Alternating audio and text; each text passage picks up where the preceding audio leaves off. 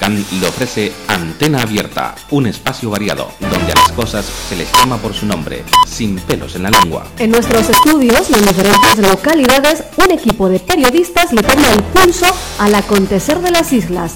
También usted, amigo o amiga oyente, desde su casa o desde su automóvil, puede intervenir. A través de los teléfonos 928 70 75 25 o 656-609-692 y alertarnos de cualquier acontecimiento. Su llamada es muy importante. En la sintonía de Radio Faikán. El magazine Antena Abierta.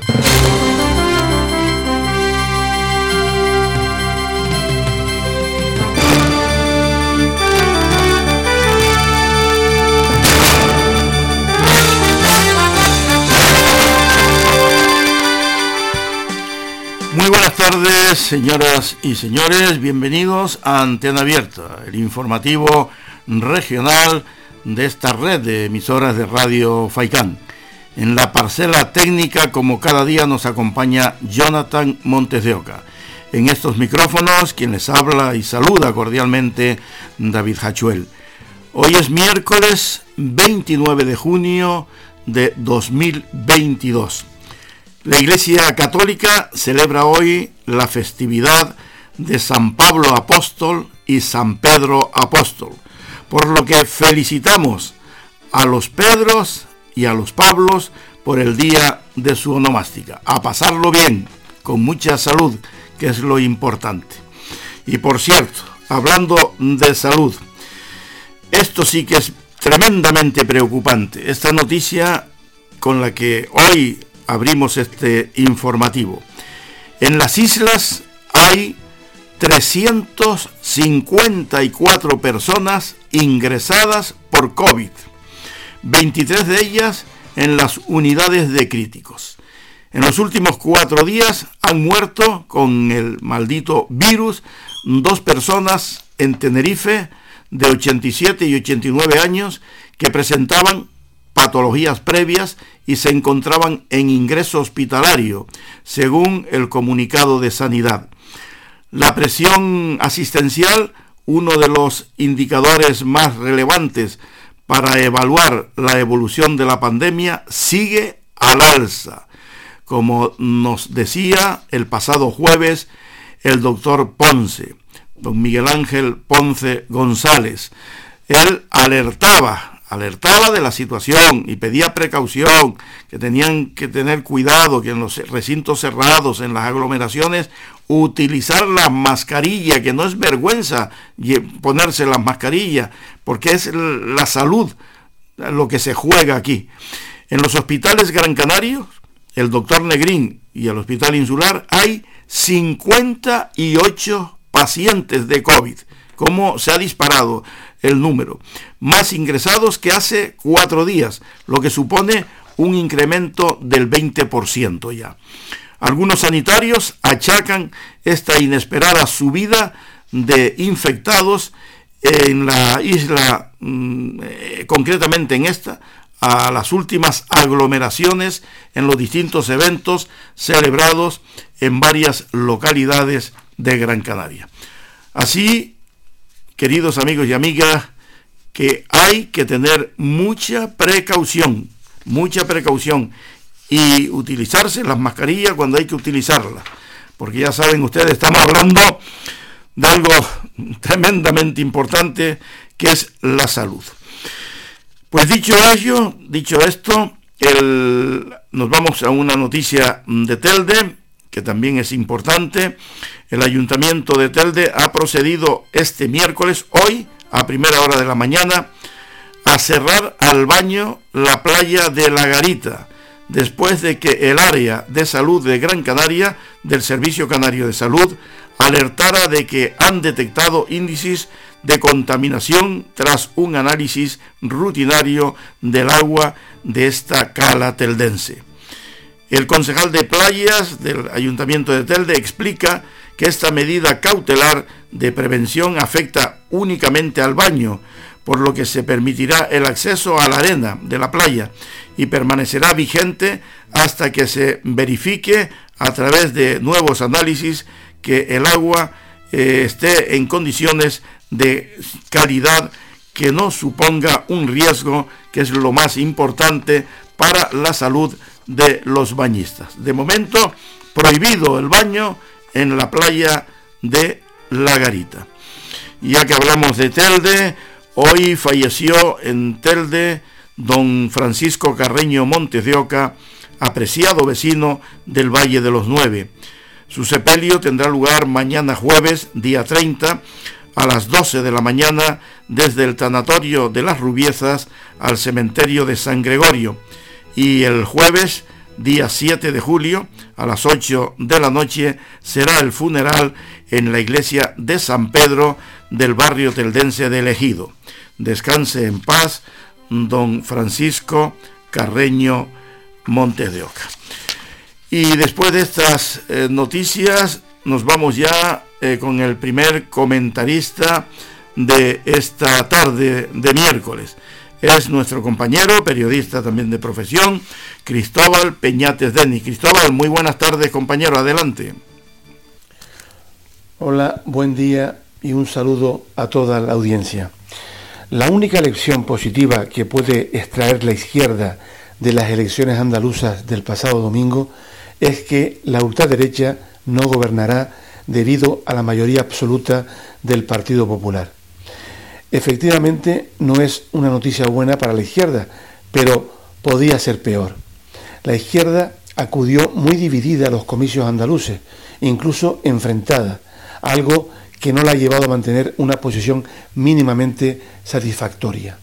El PSOE andaluz fue el ganador en las anteriores elecciones autonómicas, aunque el perdedor, el PP, salió con Ciudadanos con el apoyo parlamentario de Vox para gobernar. En aquella ocasión la izquierda no sumó lo suficiente para lograr la mayoría absoluta, por lo que después de varias décadas, casi 40 años, los socialistas tuvieron que ceder el testigo a los conservadores e irse a la oposición. Siempre se ha dicho que Andalucía es una tierra abonada a la izquierda, pero no siempre fue así. Durante la transición, en las elecciones generales de 1977 y en las locales de 1979, el PSOE logró un empate técnico con la Unión de Centro Democrático de Adolfo Suárez.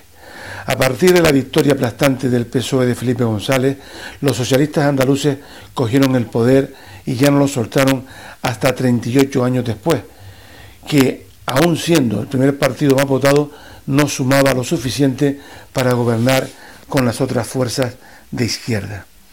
Felipe González, como andaluz, también ayudó a magnificar y eternizar el poder socialista en su comunidad, incluso después de darle el relevo en la presidencia del gobierno Aznar. Los socialistas iban ganando una a una todas las elecciones con seguridad, con aplomo y con algo de inercia también. Tanto el secretario general del PSOE en aquella época como su vicesecretario y vicepresidente del gobierno, Alfonso Guerra, hicieron mucho para que Andalucía se convirtiera en el feudo socialista durante varias décadas. La corrupción de los seres hizo mucho daño a los últimos gobiernos andaluces presididos por los exministros Manuel Chávez y José Antonio Iriñán, que también fueron presidentes del partido a nivel nacional.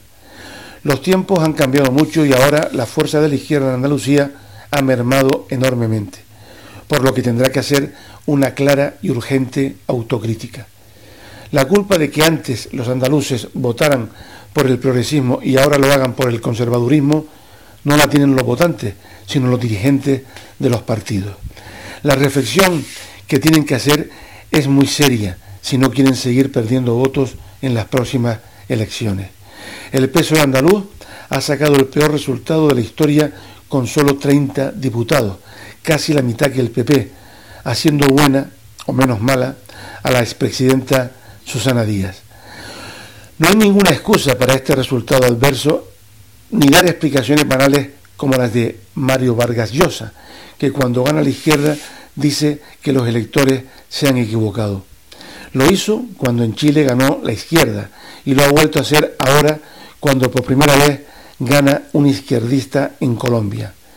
El premio Nobel peruano, no olvida el ridículo que hizo cuando se enfrentó en su país a Fujimori y este le ganó claramente. El escritor abrazó a la izquierda en su juventud y en su primera madurez, pero luego se alejó de ella como de la peste. Ahora es un hombre acomodado, burgués y liberal conservador.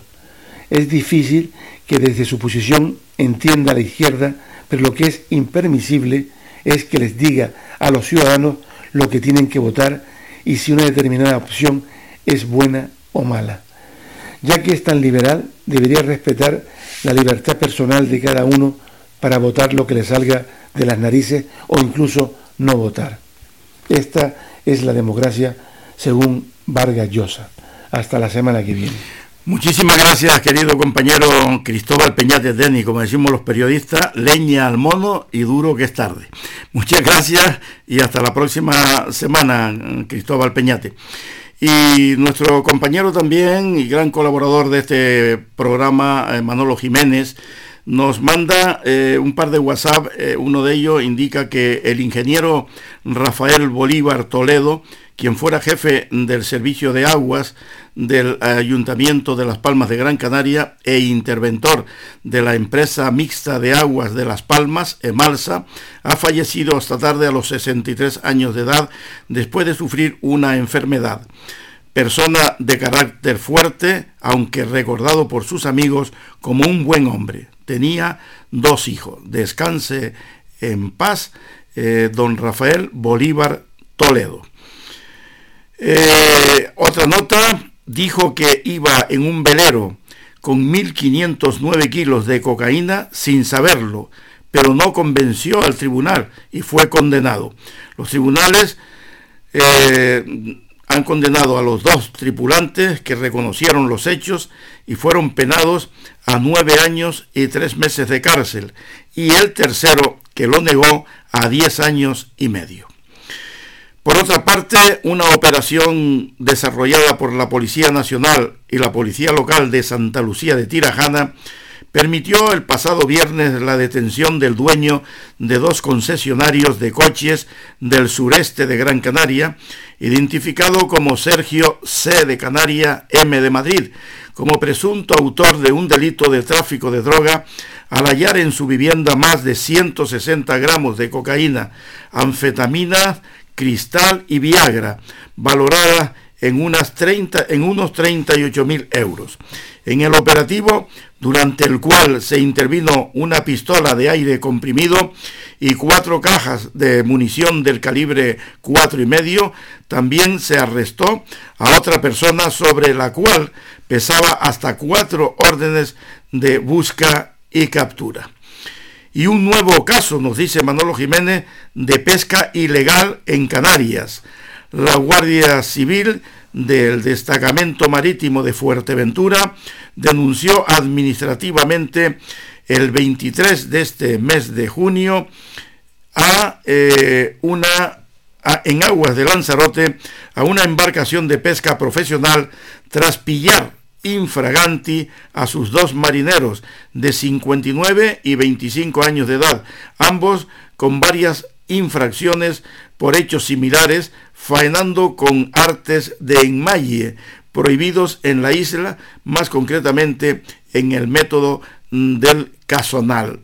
Según informa la Benemérita, fue una alerta ciudadana a la que avisó del uso frecuente de estas prácticas del arte de pesca de enmaye, la que junto a la vigilancia que el Servicio Marítimo de Las Palmas lleva a cabo, resultó con la identificación de dos marineros que utilizaban el método del cazonal, práctica ilegal en la isla de Lanzarote.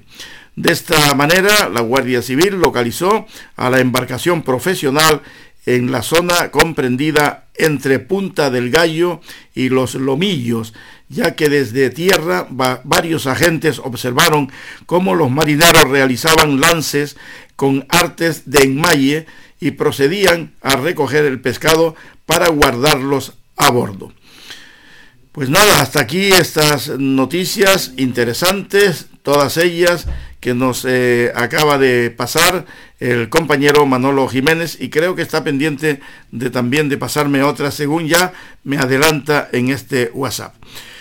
Nosotros damos a continuación paso a otra compañera, en este caso nuestra corresponsal en Valsequillo, Pino Rosa Suárez Martel.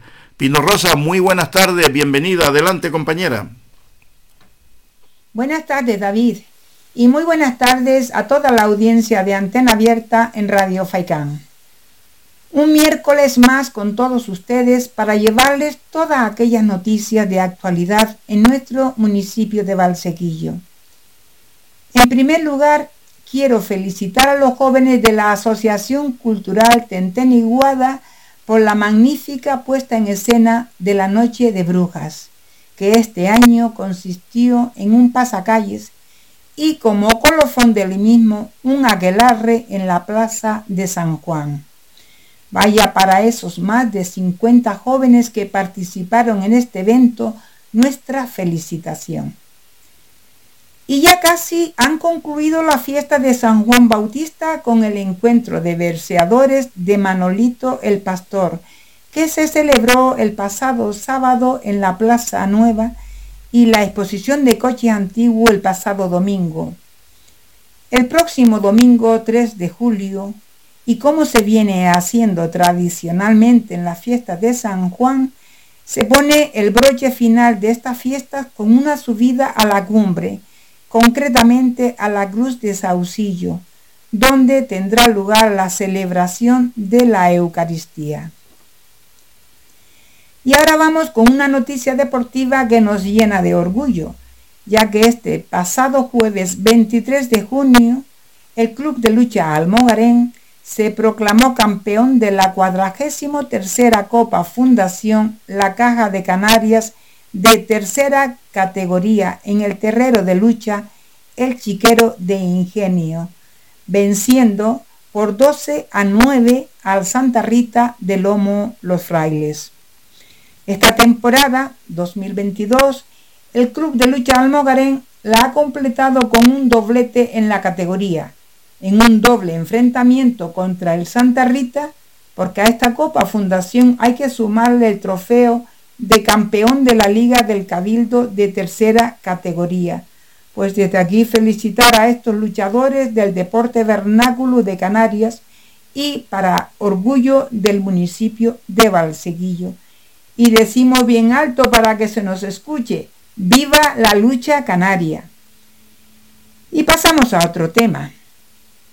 Con el lema Valsequillo se pinta de color, Ayer martes, Día Internacional del Orgullo LGTBI, se celebró una marcha a las 11.30 horas desde el centro cívico hasta el ayuntamiento en la Plaza del Pilar, donde existe un gran cartel que reza con las siguientes palabras.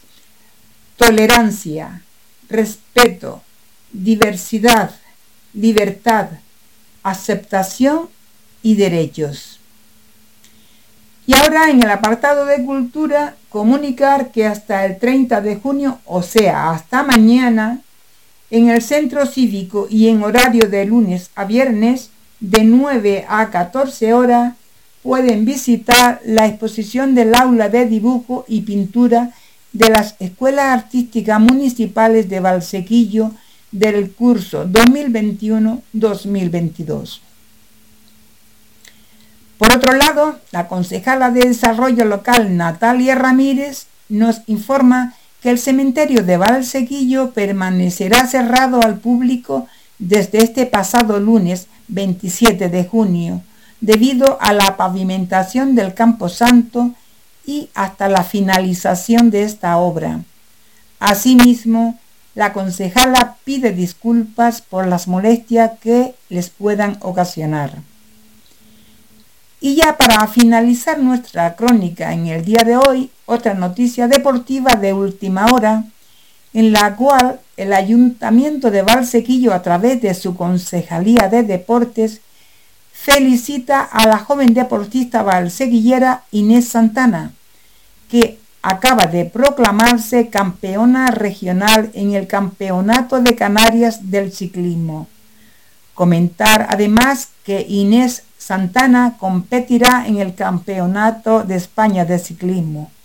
Vaya para Inés nuestra felicitación y mucha suerte en ese campeonato nacional. Esto ha sido todo por hoy. Desde Valseguillo y para Antena Abierta informó Pino Rosa Suárez Martel.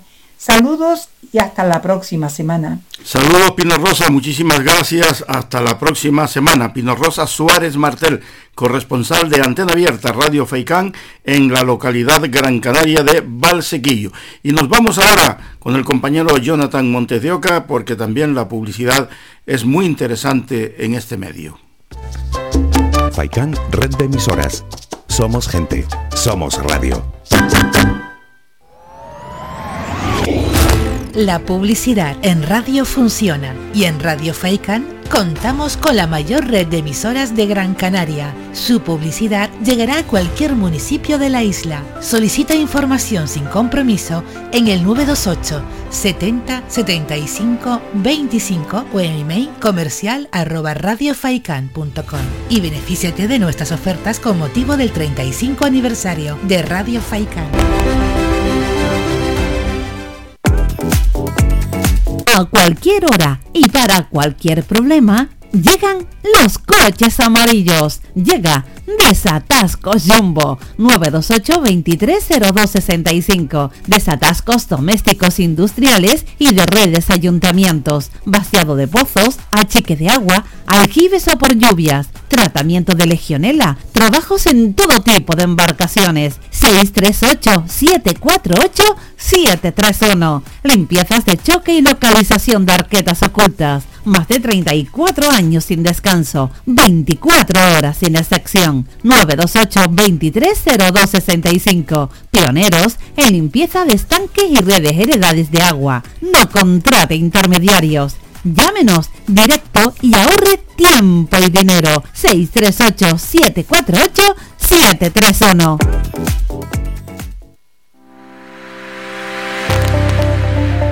Más de 30 años en continua emisión. Amplia cobertura en las islas de Gran Canaria, Lanzarote y Fuerteventura. Y más de 300.000 oyentes mensuales nos convierten en la opción ideal para publicitar tu negocio. Aprovecha nuestros descuentos e infórmate sin compromiso en el 928 70 75 25. 928 70 75 25. Faikan Red de Emisoras. Somos gente. Somos radio.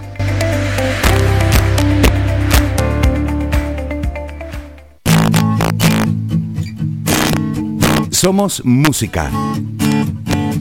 Somos información. Somos entretenimiento. Somos vida. Somos Radio Faikán. Somos gente. Somos radio.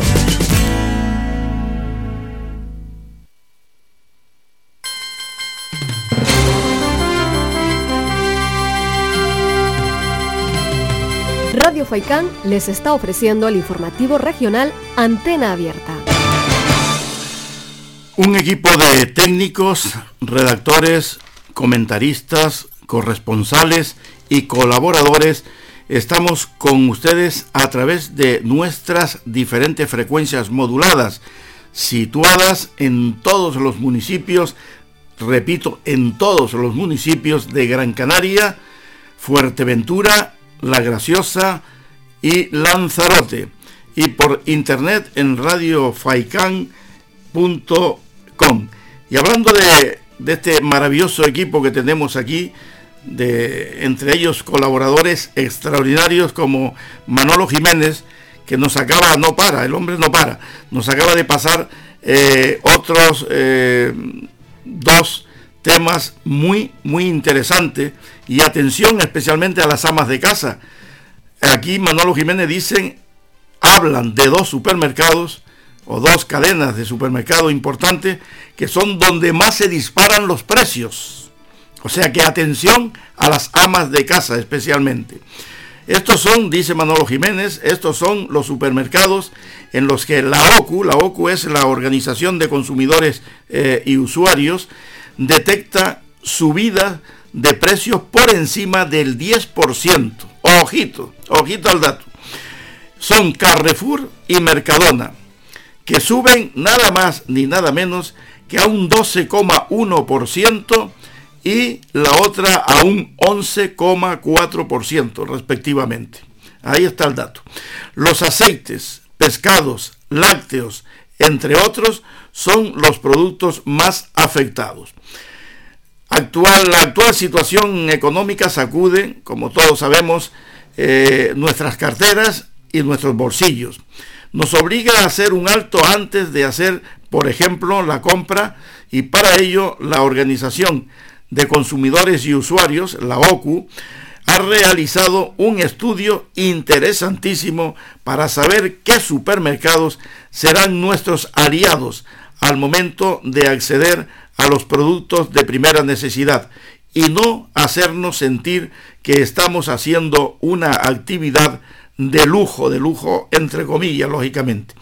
Los supermercados con alzas en esta línea de OCU, según OCU, Organización de Consumidores y Usuarios, que han hecho un buen estudio del tema, señala en su informe que Carrefour y Mercadona acumulan una subida media de precios en productos de alimentación, higiene y droguería del 12,1% y del 11,4% respectivamente.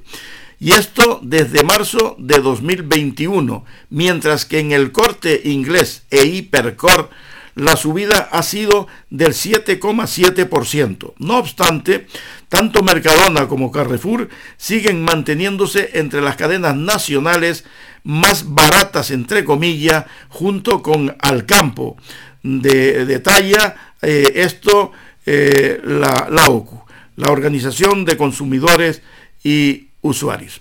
Así que atención al dato y muchas gracias eh, Manolo Jiménez, querido amigo, compañero y gran colaborador de este programa, por estas notas que nos está pasando, notas sin duda alguna de gran interés. Y después de dar lectura a estas notas, nos vamos ahora hasta otra localidad Gran Canaria, hasta Valle Seco. Desde allí nos informa nuestro corresponsal Ulises García Morales. Muy buenas tardes, Ulises, compañero, adelante. Muy buenas tardes David y muy buenas tardes a todo ese equipo de Antena Abierta de Radio Faicán y por supuesto muy buenas tardes a nuestros oyentes. Comenzamos con el repaso semanal con la crónica del municipio de Valle Seco para el día de hoy. Empezamos porque son las últimas semanas para participar en el concurso Valle Seco, sus paisajes, gente e historia.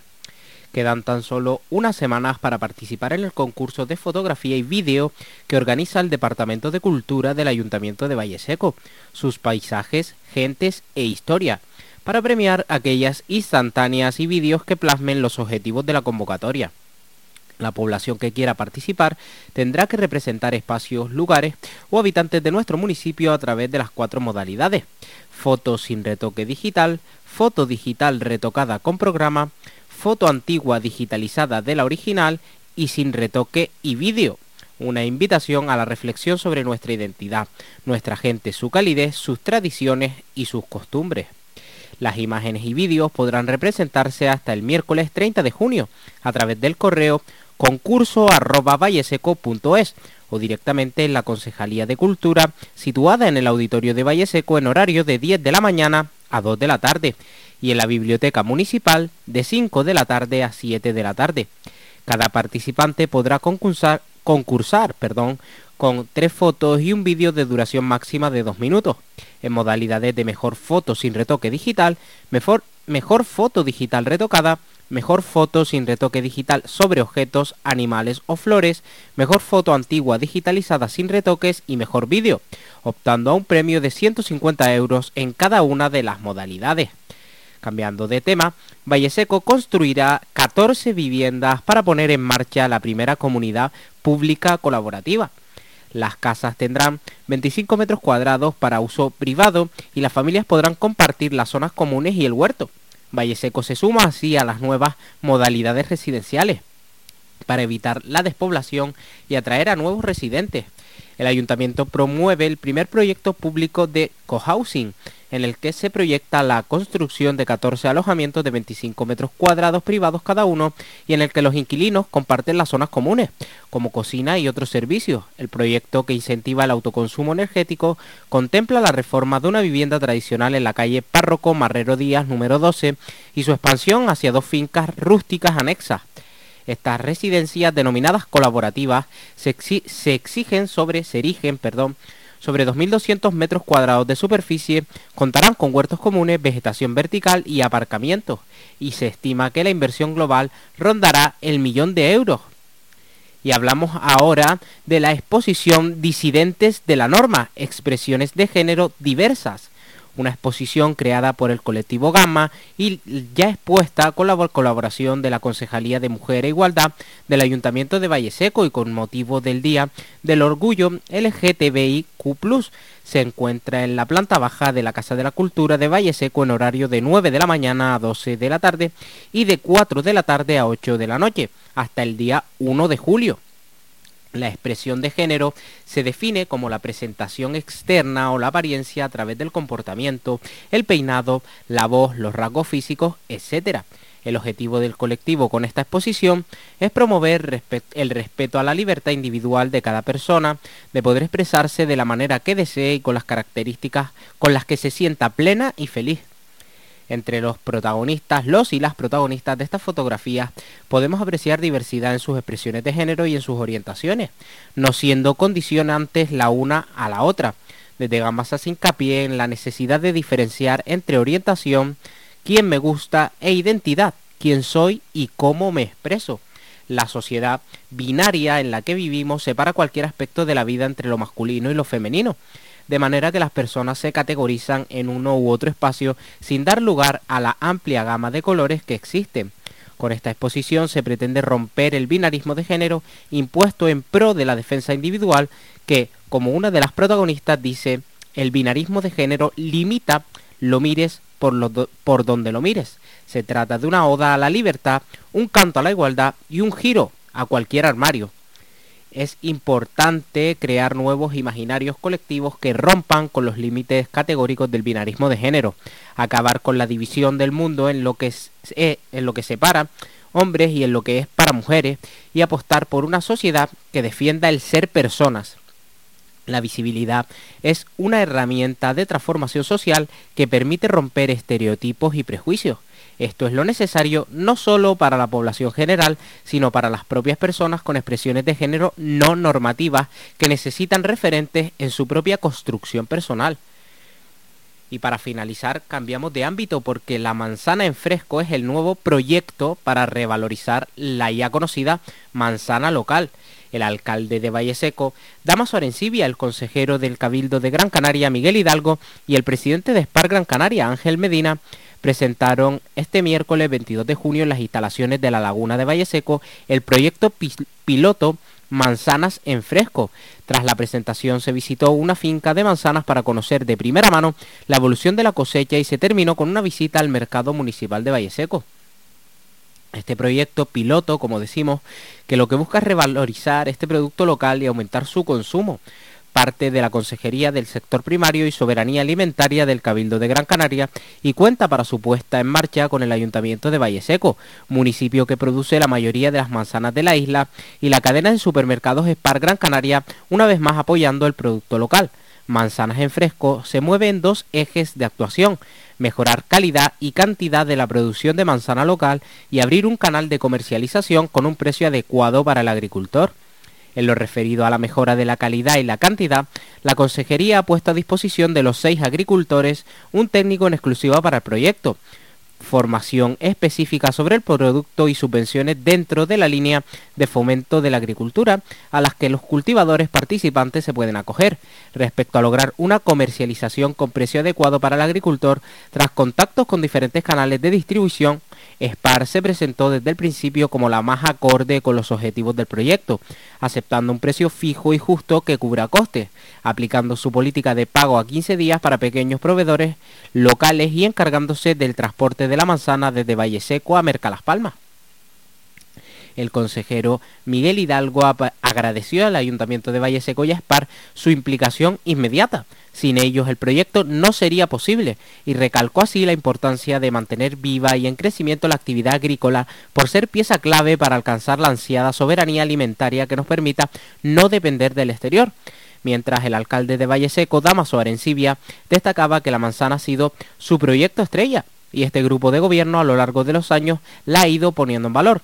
Hay una apuesta decidida como parte de nuestro desarrollo económico en torno a un producto agrícola tan típico como es la manzana reineta. A su vez hemos logrado a lo largo de los años la introducción de casi 19.000 manzaneros. Además de ellos han ido realizando diferentes cursos de formación como producto y como producto estrella y nunca descartando este nuevo proyecto tenemos las sidras y los vinagres.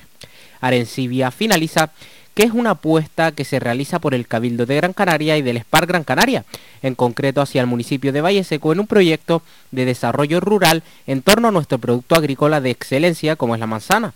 Agradecer en este caso el trabajo técnico y político que se realiza por parte del Cabildo de la isla, también a la cadena de supermercados SPAR por la comercialización de los productos canarios y en concreto y especialmente por la comercialización a futuro de nuestra manzana reineta o francesa.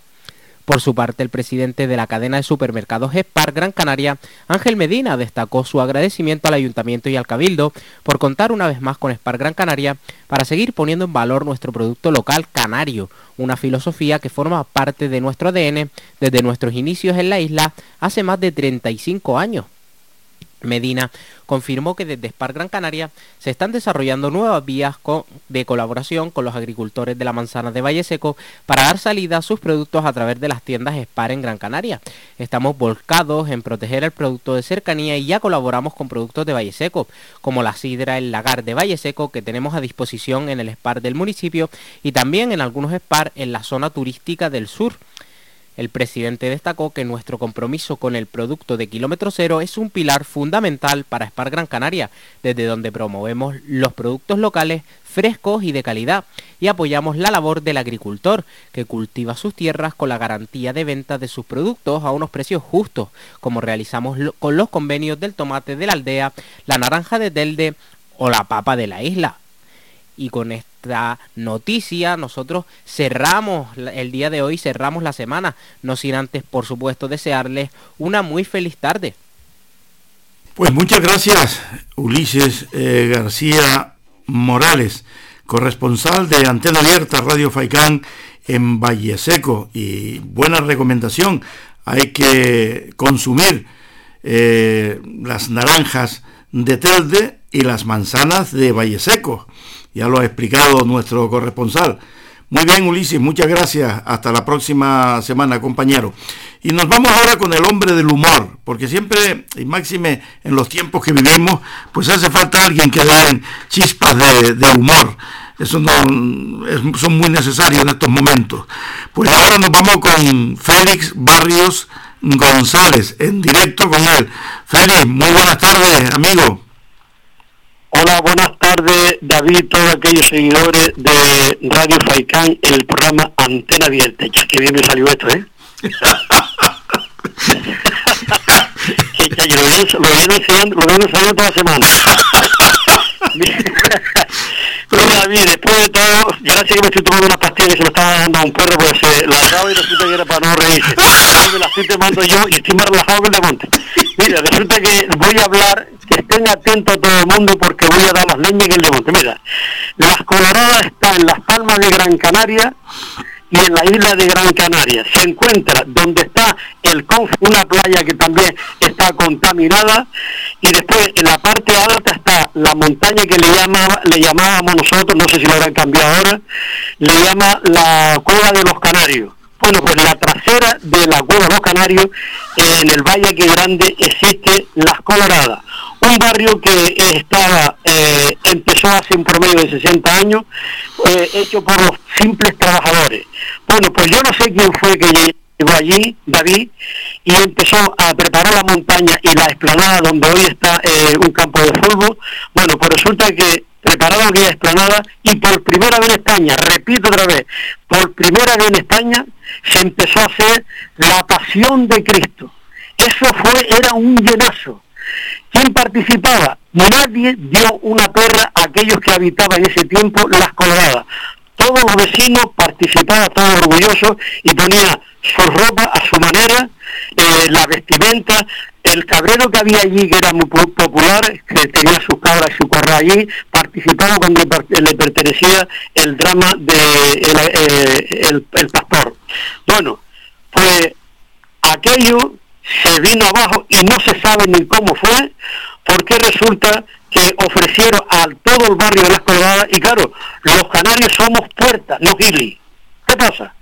Que ofrecieron hacer un viaje, no sé por qué clase de isla, eh, en agradecimiento y participación de todas aquellas personas que participaban del el drama de Jesucristo. Bueno, por aquello se terminó, se borró, no se siguió haciendo más.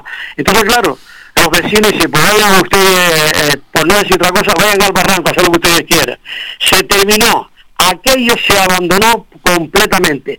Y si es mentira, cuando dicen que cogen los coches oficiales, pues yo le digo, no cogen los coches oficiales, cogen los coches de suboficiales o vete caminando, para que tú veas que lo que dice Feliz Barrio es verdad. Mira David, habían dos personas allí, eran amantes los, los, los primeros ahí en las coloradas, cogieron las coloradas alrededor y plantaron árboles y frutales y los regaban, aquello era precioso. Vete allí para que vea o vayan allí para que lo vea seco completamente. Y después entrando a las, a coloradas, eh, las coloradas abrazaban a todo el mundo con el bosque que había a la derecha, precioso. Falleció también este señor y vayan por ahí vuestro restó en rastrojo también abandonado. Y después un promedio de estos hombres hoy en día de 30 a 35 años entrando a la izquierda de las colgadas, también plantaron árboles y, palmeras y cada uno ponía su nombre. Pues vete yo tú, para que tú lo regaron el día que llovió, se terminó. Después no sé quién fue, hicieron allí uno, unas mesas de mampostería y unos bancos y la gente pasaba un ratito porque vayan allí por ustedes, está todo abandonado. Y digo yo una cosa, oiga, a usted no le a ustedes no le dan vergüenza que dice que van representando el pueblo gran canario cuando las coloradas está vacía completamente hay un montón de casas tapiadas por si acaso se meta se meta la gente que están protegidas y los protegidos son aquellos que se mete de ocupa ¿qué es lo que pasa? a ustedes no le dan vergüenza hombre mejor le dieran vergüenza. Y como habían dos que cuando el cambio que dio España, que uno dos se pusieron a hacer, el, para mí eran payasos, en la televisión, que uno de ellos le dijo, dice, claro, uno de ellos también hizo el cambio en, España, que, que, es lo que se está viendo. Uno de ellos le dice, márchese, y se marchó pero volvió al poco tiempo otra vez. Entonces yo le digo a toda esta gente que son representantes o que dice que representa al pueblo gran canario, yo le digo, márchese y deje paso a la juventud, que aunque sea jóvenes, hombres o mujeres, tiene un montón de ideas, un montón de ideas que, eh, aunque sea jóvenes, pero tiene la mente, la mente puesta en Gran Canaria para eh, progresar y mantener. No, señor, esta, esta gente no hace nada, de nada, de nada, ni hará tampoco nada. Otra cosa, David, ah, me del monte. Otra cosa que resulta, que me hace gracia como la compañera que comentó en cuanto a ver qué le parecía eh, todos los ciudadanos en cuanto al tren guagua o guagua tren. que, no sé. Están empeñados en meter un continente en las palmas de Gran Canaria. Eso es Gili. Eso es de Gili. Porque las guaguas se llenan en las horas clave, nada más. Hombre, si ponen el tren alrededor de Gran Canaria, que es redonda, me parece bien. Pero un tren de San Cristóbal a la isleta, si es que llega a la isleta, porque también hay un montón de casas en la isleta que están tapiadas. Son mentiras. Con la patineta, que está permitido, o vete caminando para que tú veas cómo está la isleta. Abandonada completamente. Y las coloradas me gustaría que fueran allí para que ustedes vean lo que hicieron. Se aprovecharon de los pobres. Hoy, hoy personas, hombre, algunos están no está y otro, un promedio de 80, 85 años, participaba en aquel tiempo del drama que se hacía allí. Yo sigo diciendo lo mismo, muchachos, niño, pero a ti no te da vergüenza, hombre, que esté engañando al pueblo gran canario, que ustedes oye, pero no escucha. Así decía mi madre, mira, la gente, no son todos, cuidado, ¿eh? enfatizo, aquellas personas que tienen tantos estudios y tantas carreras, analízalo y verás que son analfabetos, porque al tener tantos estudios y tantas carreras, se cree que solo sabe todo y son ignorantes, y ahí los tiene.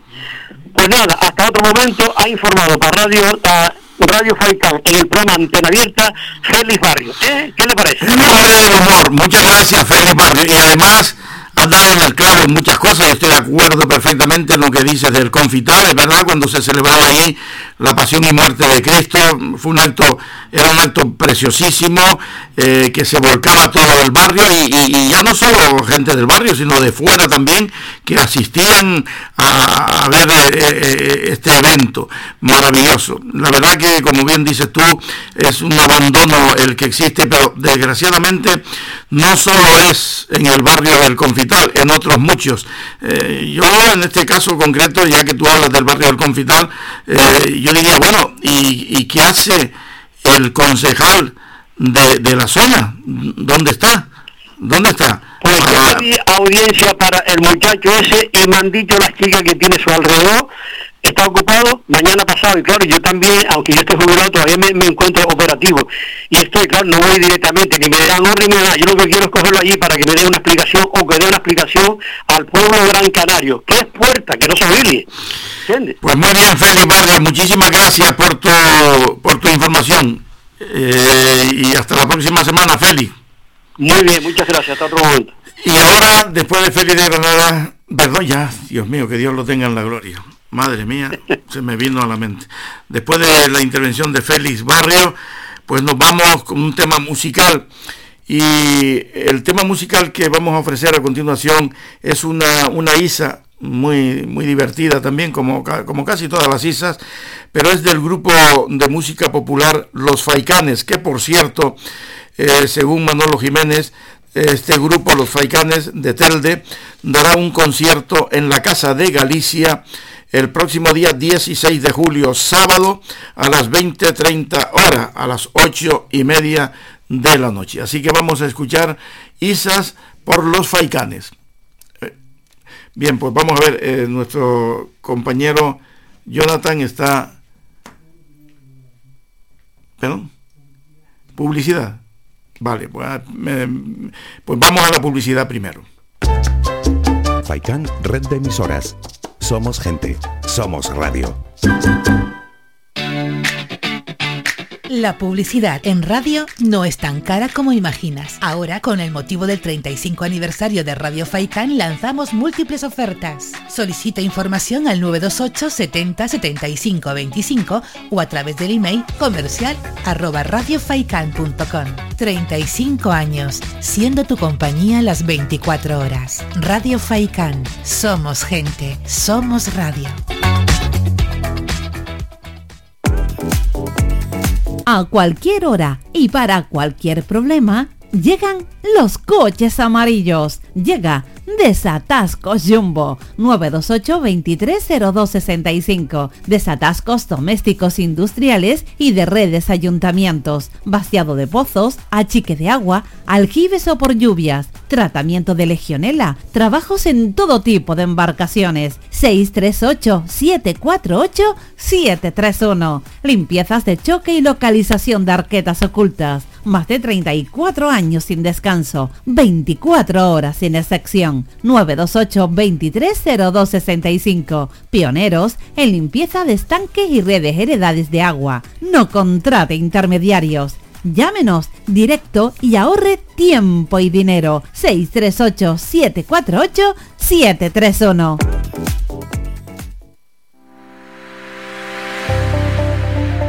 Más de 30 años en continua emisión amplia cobertura en las islas de Gran Canaria, Lanzarote y Fuerteventura y más de 300.000 oyentes mensuales nos convierten en la opción ideal para publicitar tu negocio. Aprovecha nuestros descuentos e infórmate sin compromiso en el 928 70 75 25 928 70 75 25. Faikan Red de Emisoras. Somos gente. Somos radio.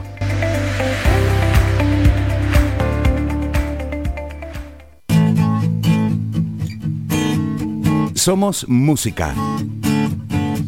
Somos información. Somos entretenimiento. Somos vida. Somos Radio Faikán. Somos gente. Somos radio.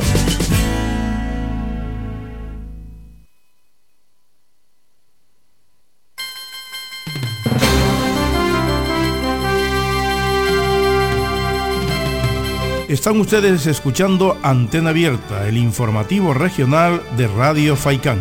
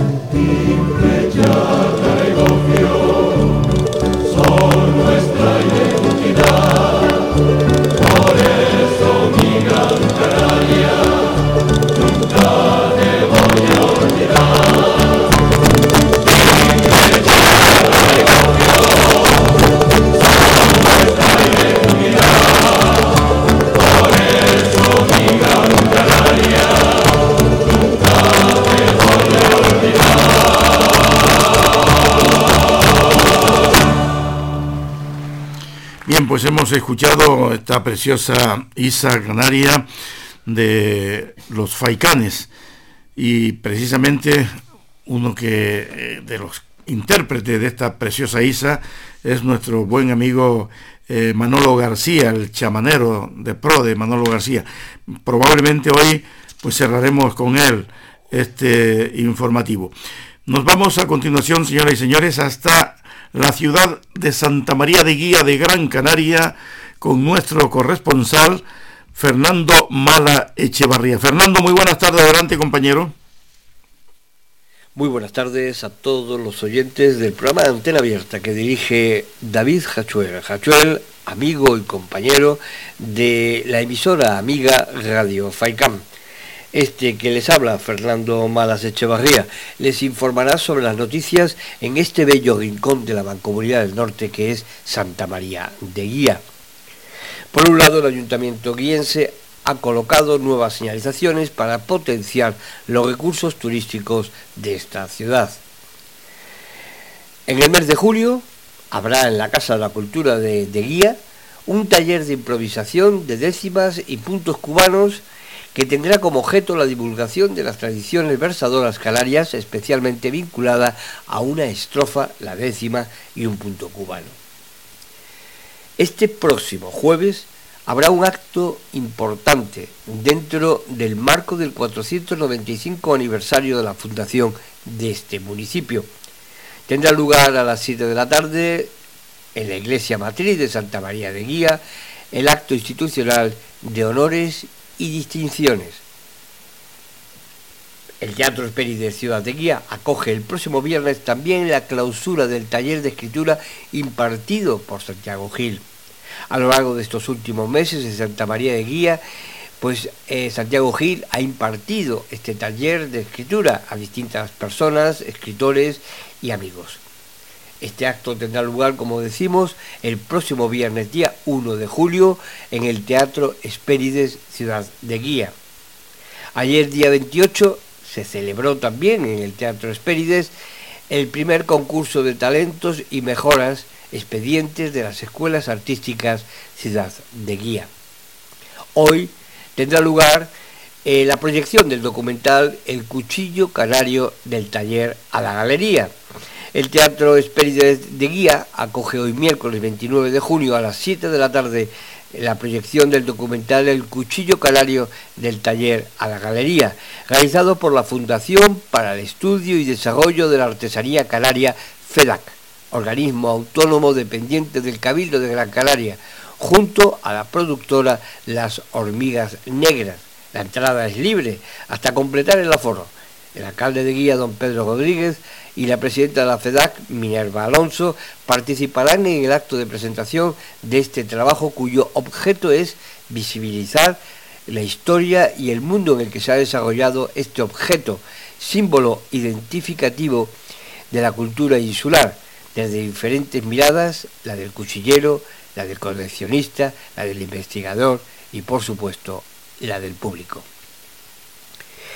Y ya para ir finalizando con estas breves noticias en este bello rincón de la Mancomunidad del Norte, comentarles que el Club de Lucha Ramón Jiménez se ha clasificado en la final contra el, Club de Lucha de Galdar en, en, la ciudad de Agüines, donde se celebró el pasado viernes el encuentro, la luchada entre estos dos grandes equipos. Recordarles que el Club de Lucha Ramón Jiménez eh, estuvo mucho tiempo parado y de buenas a primeras empezó a arrancar con fuerza y ya ha ganado dos campeonatos muy importantes para este municipio y para todos los guienses. Eh, también me gustaría cerrar este bloque de noticias.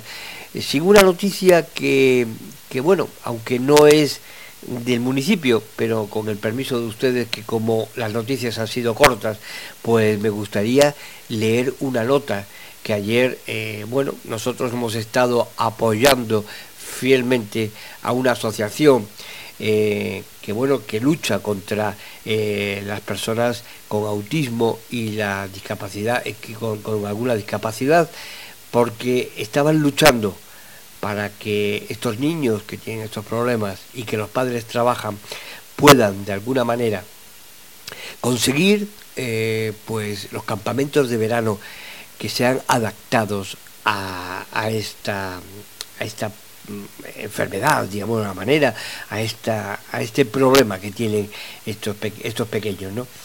Y, ayer se publicó un artículo en el periódico Norte Gran Canaria en el que decía que se acabaron las clases, llegan las vacaciones, pero no todos van a poder disfrutar. Hace unos días, como comentábamos, una serie de hubo una serie de manifestaciones eh, en una de ellas estuvimos para conseguir campamentos de verano para niños con diversidad funcional.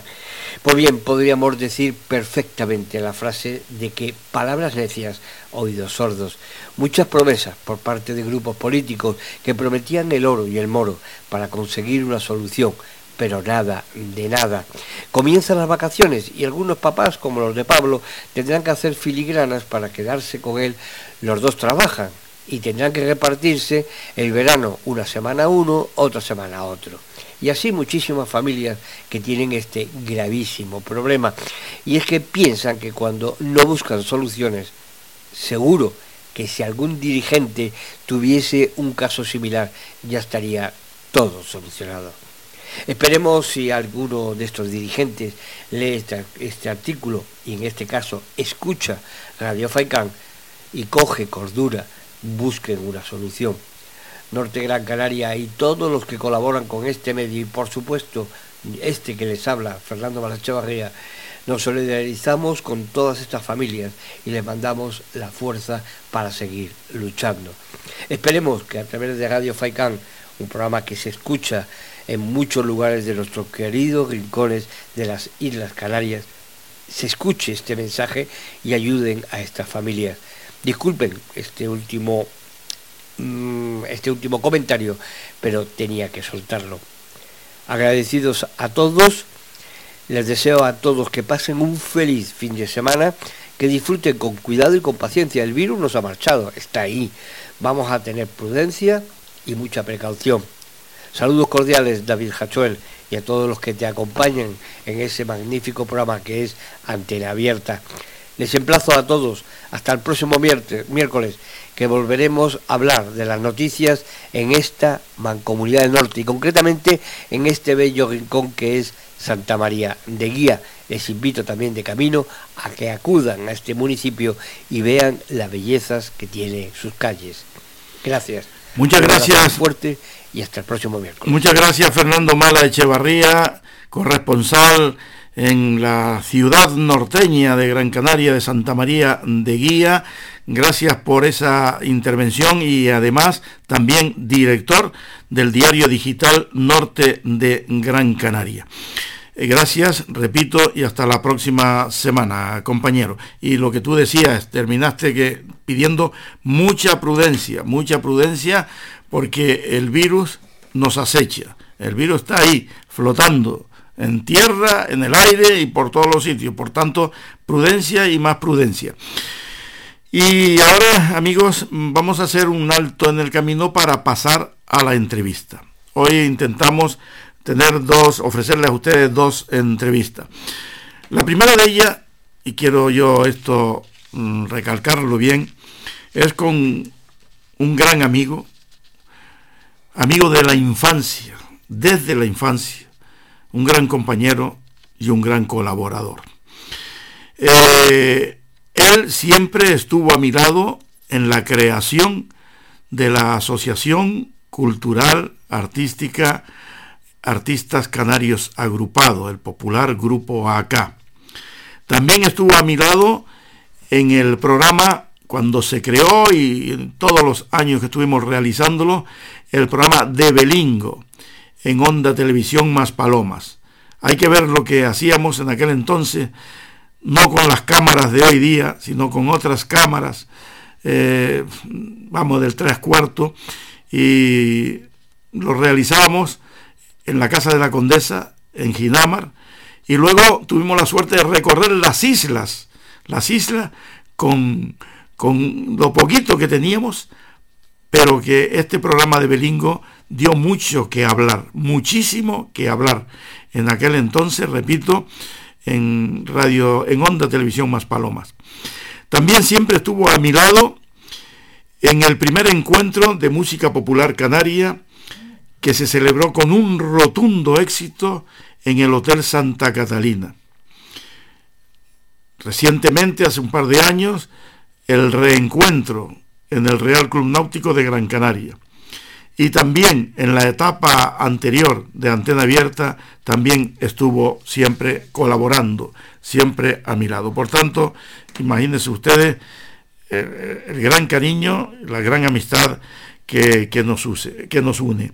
Es una persona muy dada, muy bondadosa, muy colaboradora y que siempre está presta para cuando se le llame, a la hora que sea del día, de la noche, ahí está Matías Dávila Falcón.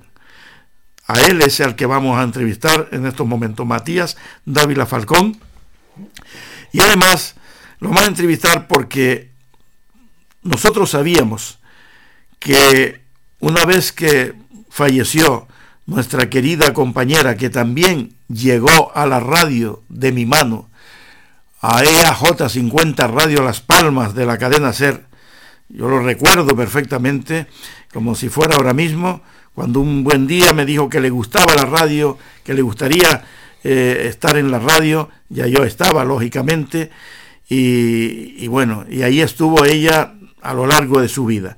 Desgraciadamente nos dejó, una enfermedad se la llevó por delante.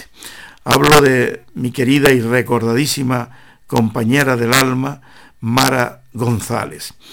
Eh, recuerdo que en el Hotel Santa Catalina, y si no que me corrija luego Matías Dávila, en el Hotel Santa Catalina se celebró un acto importante, promovido precisamente por Matías Dávila y por el movimiento vecinal, y allí se comprometió el actual alcalde de Las Palmas de Gran Canaria, Augusto eh, Hidalgo Macario, se comprometió esa noche con muchísimas personas que habían allí, pues dedicar una calle a Mara González. Pues desgraciadamente hasta la fecha esto no se ha llegado a, a realizar, no se ha realizado. Y por tanto a mí me gustaría empezar por ahí. ¿Qué ha pasado? ¿Qué ha pasado con esa promesa y que no se ha realizado? Buenas tardes, Matías Dávila Falcón. Bienvenidos aquí a, a los estudios de Radio de Radio Faicán aquí en la ciudad de Telde. Muy, muy bienvenido. Muchas gracias David, buenas tardes. Eh, gracias a Radio Faicán y a tu programa eh, Antena Abierta, que es un programa que va a todos los rincones de, de las islas. Y bueno, estoy emocionado porque me está recordando un, un trabajo de hace 25 o 30 años, de aquí para atrás. Eh, mmm, siguiendo las palabras tuyas con respecto al homenaje que le hicimos eh, el movimiento vecinal, las federaciones vecinales de Las Palmas de Gran Canaria, eh, Movecán, eh, Alcoraguanche, el Real de Las Palmas, estuvo con nosotros en, en, esa organización con Oscar Roque Pérez, mm, Esteban Rodríguez, y nuestro amigo José Miguel Jiménez que falleció, pero hicimos eh, eh, escrito mm, en diferentes etapas para que se reconociera a Mara González eh, como una persona que está dedicada desde la radio, hacía como asistente social, porque marcó una época y creía, creíamos nosotros que, que Mara González merecía eh, ser reconocida y se le nombró hija adoptiva de la ciudad de Las Palmas Gran Canaria. Después eh, eh, hicimos escritos desde la Federación y el Tejido Social. Solicitamos también al Cabildo de Gran Canaria que la nombraran hija predilecta, también la nombraron. Y el día 19 de, el 26 de febrero de 2016, eh, a petición nuestra de las federaciones vecinales, de Oscar Roque y de, José Miguel Jiménez, Matías Dávila y, Esteban Rodríguez, solicitamos al alcalde por escrito que se recogiera en un pleno municipal para que Mara González llevara eh, su nombre en una calle de la ciudad y concretamente si se podía llevar a cabo en el barrio, su barrio de Buenarteme. Eh, Mara González era de Buenarteme, eh, y queríamos que fuera allí porque era una ilusión de ella en vida.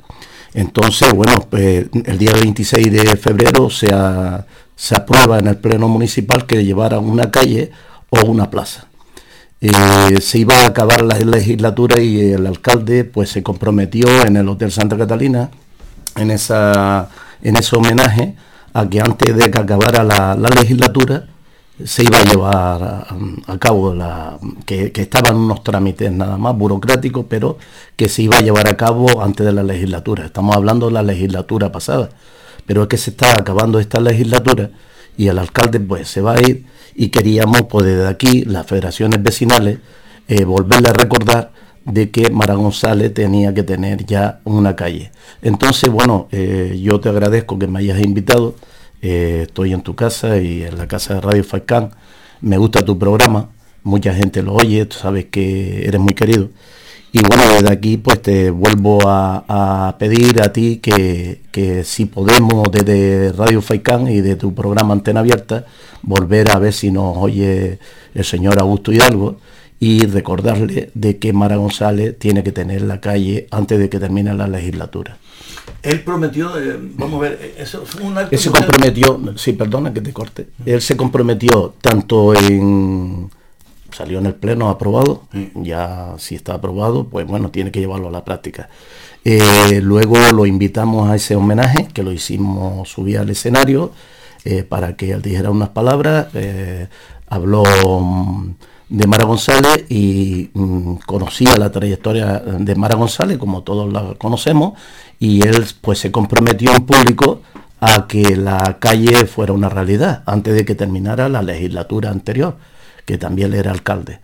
Y bueno, pues con esa ilusión seguíamos, pero vemos que se está acabando la otra legislatura y entonces, bueno, los compañeros de las federaciones vecinales y el barrio de Buenarteme nos ha pedido que si podíamos hacer algo para recordarle al señor Augusto Hidalgo, nuestro alcalde de Las Palmas Gran Canaria, de que lleve a cabo la, pues esos trámites para llevar la, calle que sea una realidad.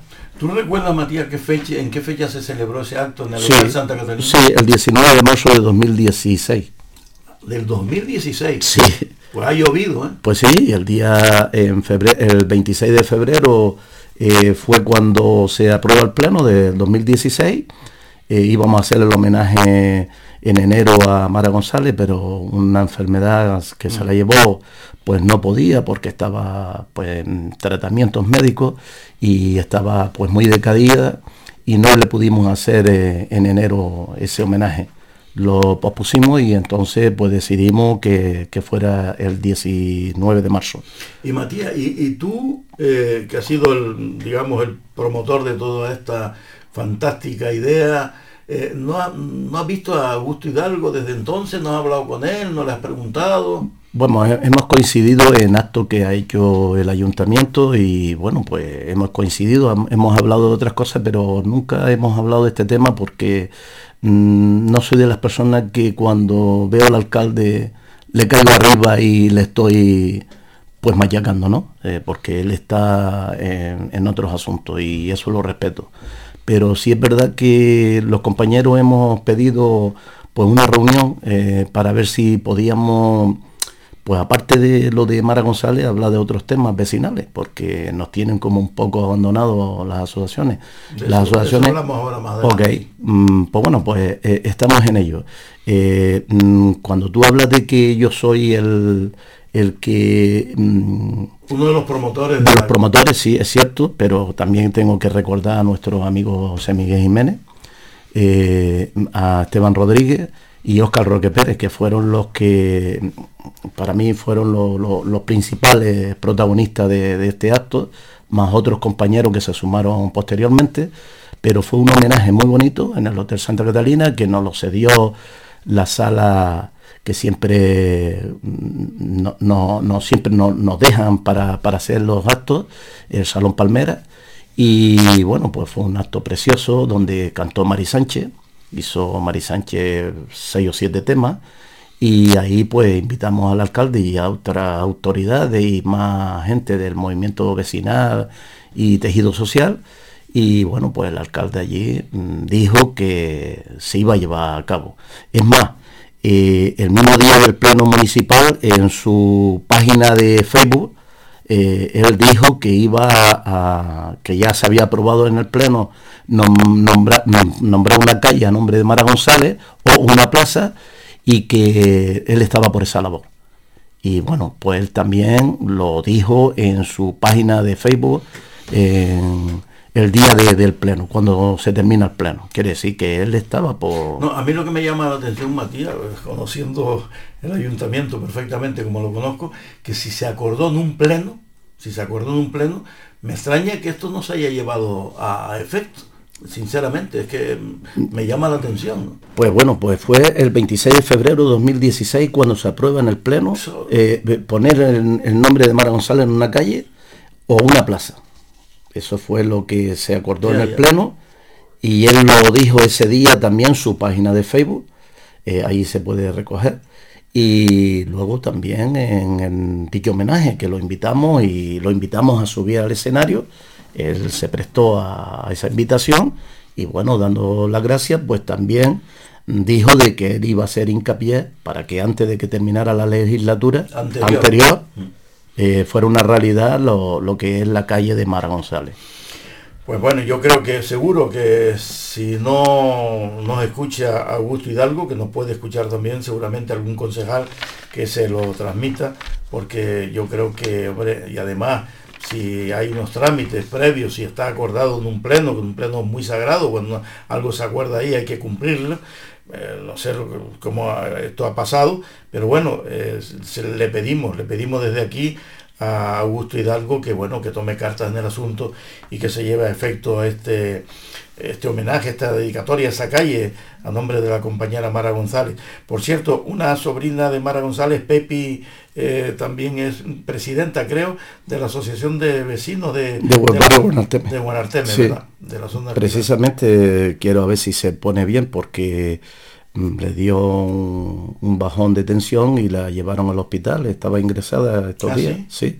Estaba ingresada estos días porque estuvimos hablando en la puerta del auditorio cuando fue el otro día la, la entrega de distinción y honores del Ayuntamiento de Las Palmas en Canarias y bueno, allí vemos pues amigos y, compañeros del tejido social y vecinal.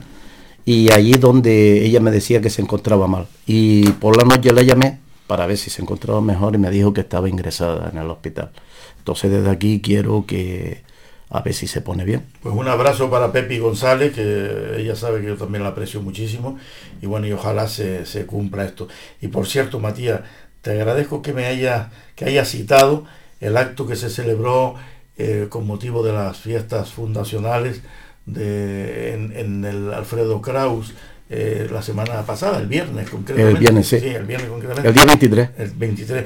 Yo quiero desde aquí felicitar y además de todo corazón y enviarle un abrazo muy fuerte a Feluco Marrero, que ha sido uno de los premiados. ¿no?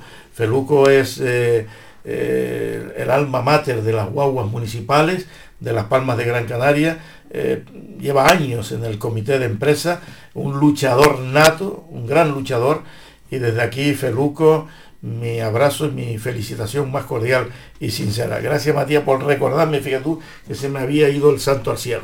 Y de Tino Montenegro también, que es otro amigo. Ah, Tino, Tino Montenegro también, efectivamente, fue concejal también. Aparte, felicitamos a todos los premiados porque fueron bien elegidos, pero nuestro amigo eh, nuestros dos amigos, Tino Montenegro y, como decimos, Feluco. Sí, señor. Es que 20 apuntes por ahí y, muchas veces que, vamos ni lo veo.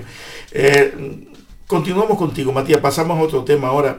Tú eres hombre de vecinal, hombre de luchador infatigable de asociaciones de vecinos, de ¿cómo? y eres el presidente, tengo que decirlo, de una gran asociación de vecinos que empezó en nada, en una casita pequeñita, una casita de cuatro metros y hoy día es una gran asociación que está eh, a caballo entre el Barranquillo de Don Zoilo y la parte alta de, Chamán, eh, la asociación Don Zoilo. Eh, ¿Cómo va esa asociación? Unión Vecinal Don Zoilo. Unión Vecinal Don Zoilo. ¿Cómo, cómo va esa, esa asociación? Bueno, estamos arrancando otra vez. Sabes que mm, lo estábamos comentando antes, que con el tema del COVID llevamos prácticamente dos años con inactivo eh, como un local social municipal, pues hemos tenido que cerrar las puertas por prevención. Y bueno, ahora pues de principio de año estamos empezando a hacer las actividades y bueno, actividades culturales, pues deportivas. Y este sábado tenemos también un, un brindis, un almuerzo de la comisión de fiestas, eh, los amigos del barrio, la asociación de vecinos y colaboradores. Este sábado lo vamos a hacer en el local social y bueno, vamos a pasar un buen rato. Eh, mm, si es verdad que los problemas mm, siguen existiendo, eh, tenemos problemas con las podas de los árboles y las palmeras, la plaza de María Auxiliadora está llena de pulgón, eh, vienen a podar, podan por abajo, pero no vienen con un, un elevador, un vehículo elevador, para que un elevador poden desde la, de la parte alta de, de los árboles que están subiendo por arriba de las azoteas.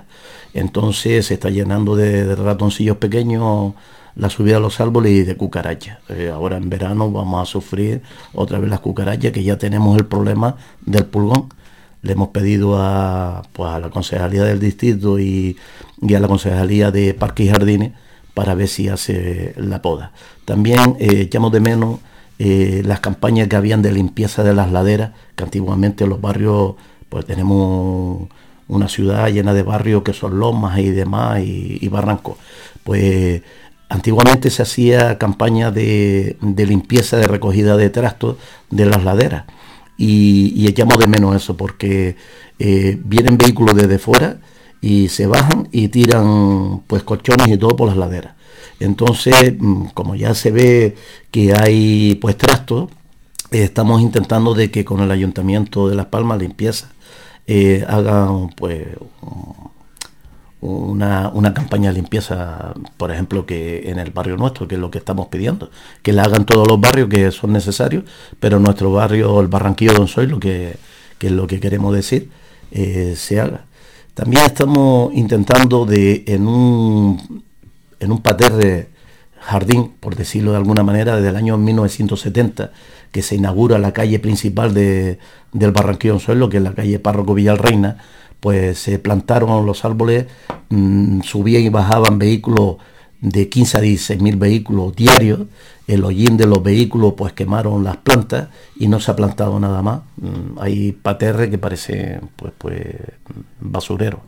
Eh, hay una, dos paterres que, se podía mm, reducir, pues muy grande, pero no hay nada plantado, se podía, se podía reducir y hacer una parada de guagua, porque el, único carril que hay para abajo, de, Chamán hacia Juan 23, eh, la guagua para y para todos los vehículos.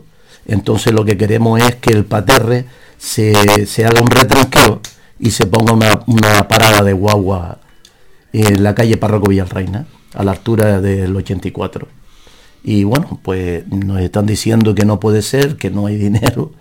Y bueno, pues cada vez que le pedimos algo al ayuntamiento no hay dinero, pero...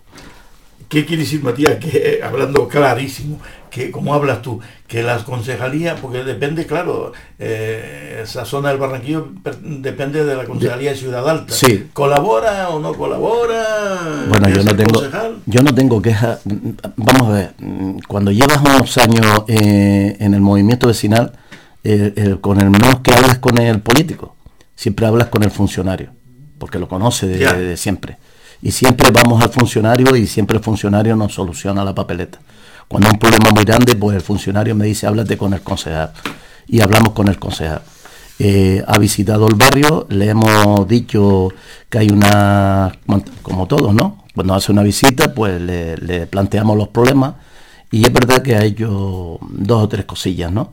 Pero con eso no basta. Eh, el barrio necesita una buena poda, eh, una buena limpieza de paterre, un lavado de cara. Y, bueno, eh, es lo, que estamos pidiendo. Ya tenemos prácticamente todas las infraestructuras del barrio, que era lo que reclamábamos. Y, bueno, pues ahora lo que hace falta es el mantenimiento. Y el mantenimiento se hace necesario.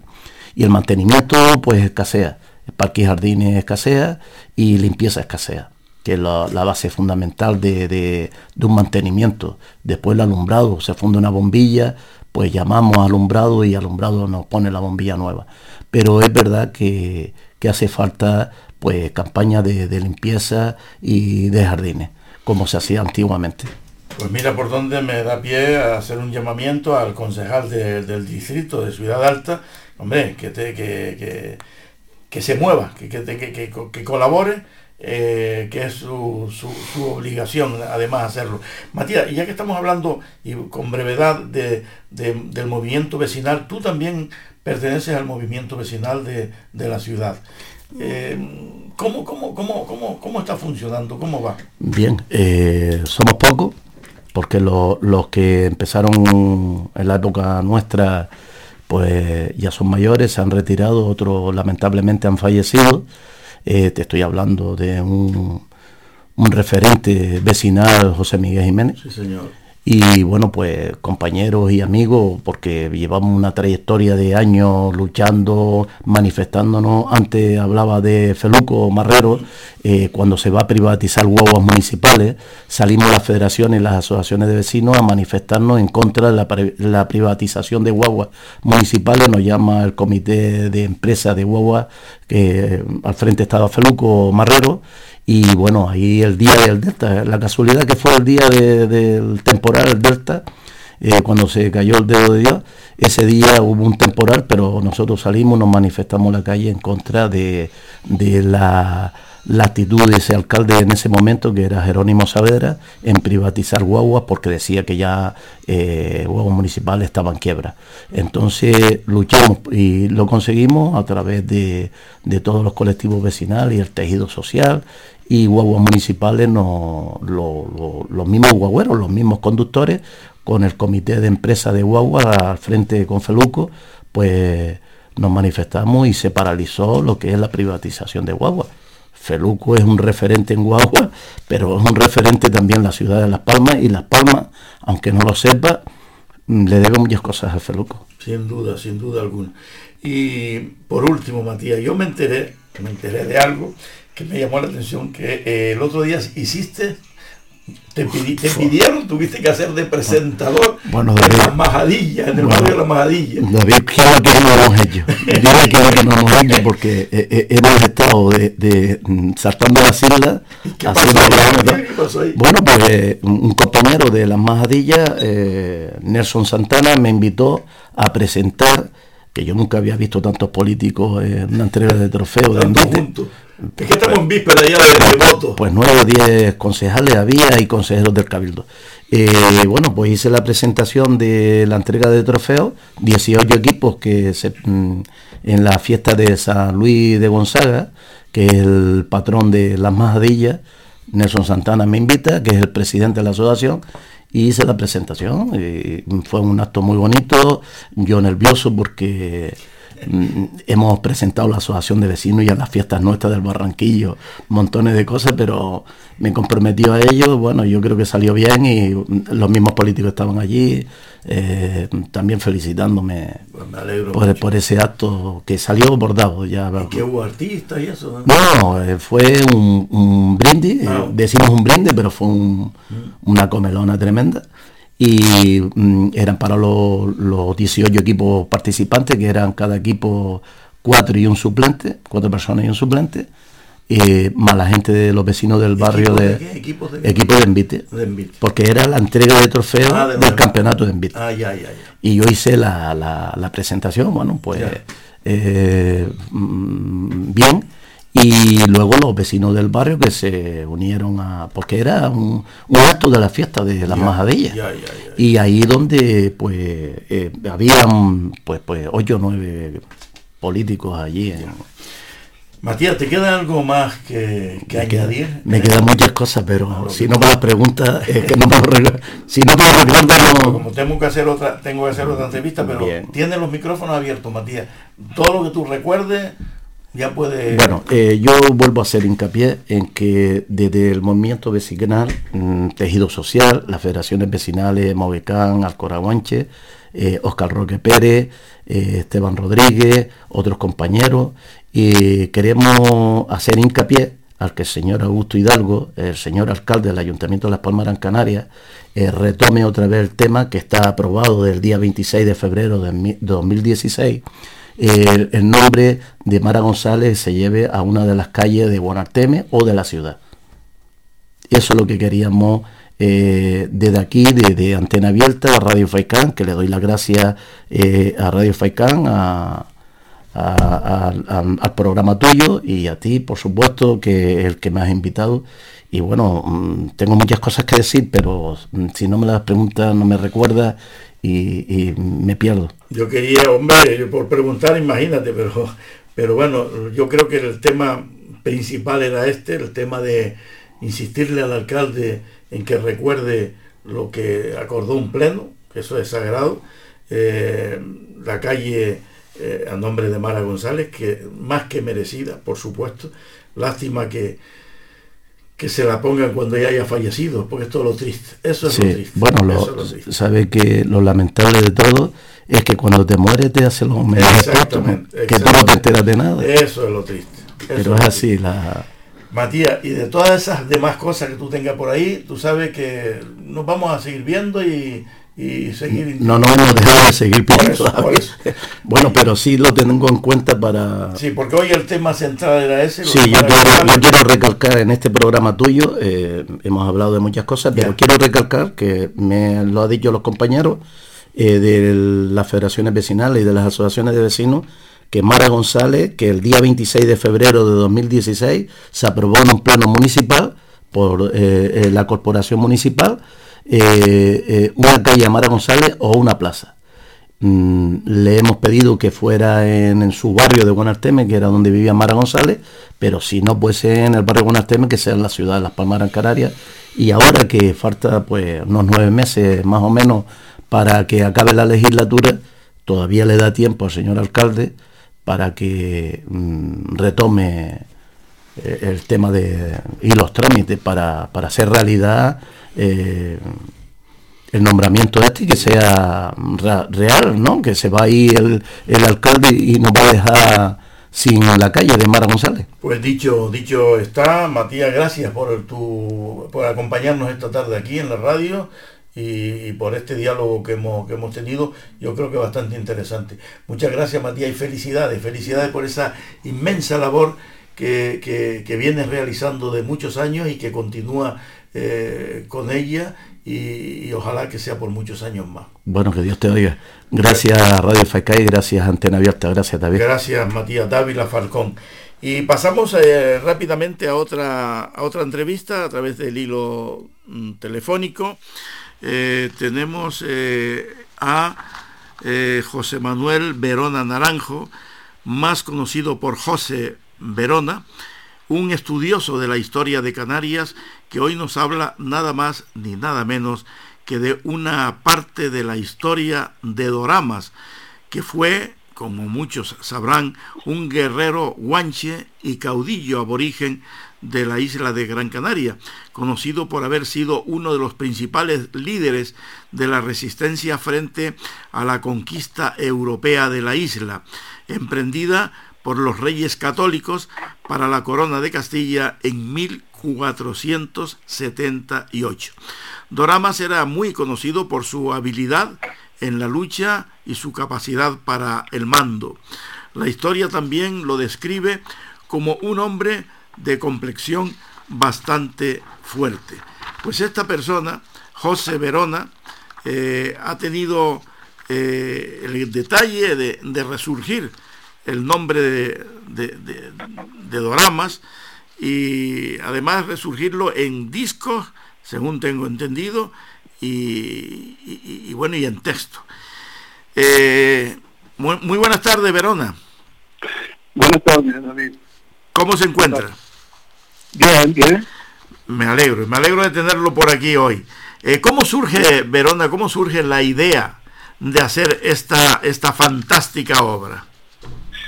Bueno, pues la idea, la idea eh, al hilo de lo que estaba comentando aquí el, este, este compañero, por así decirlo, de denuncia vecinal. Matías Dávila, sí. Eh, surge, surge, surge a raíz de una foto que veo en, internet poquito antes del confinamiento de la, de la escultura que estaba en la plaza eh, de Doramas en Escaleritas, que ahora se llama Parque Hermanos Millares, como saben. Bueno, surge porque eh, casualmente mis padres vivían en, ese, en, ese, en esa plaza e incluso tenemos fotos en familia en la que se ve la, la escultura y bueno, cuando veo esta foto, ¿y qué fue aquella escultura de, Abraham Cárdenes?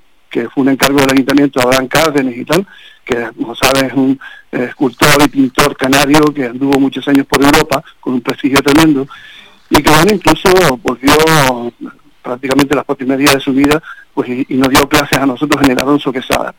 Bueno, me, me, interesco por esto y veo incluso en, la propia internet que hay un certificado del ayuntamiento a requerimiento de la, de la Asociación de Vecinos de Escalerita eh, sobre las esculturas y resulta que la escultura está desaparecida, está en paradero desconocido. Es decir, un certificado del ayuntamiento firmado por tres concejalías en las que no saben literalmente dónde está la escultura. Y es una escultura de fácil escondrido, porque eh, estamos hablando de una escultura de, de 2 metros 20 aproximadamente en piedra. Y, claro, esto no se puede no se puede escurrir así como, como quien dice una hoja de papel.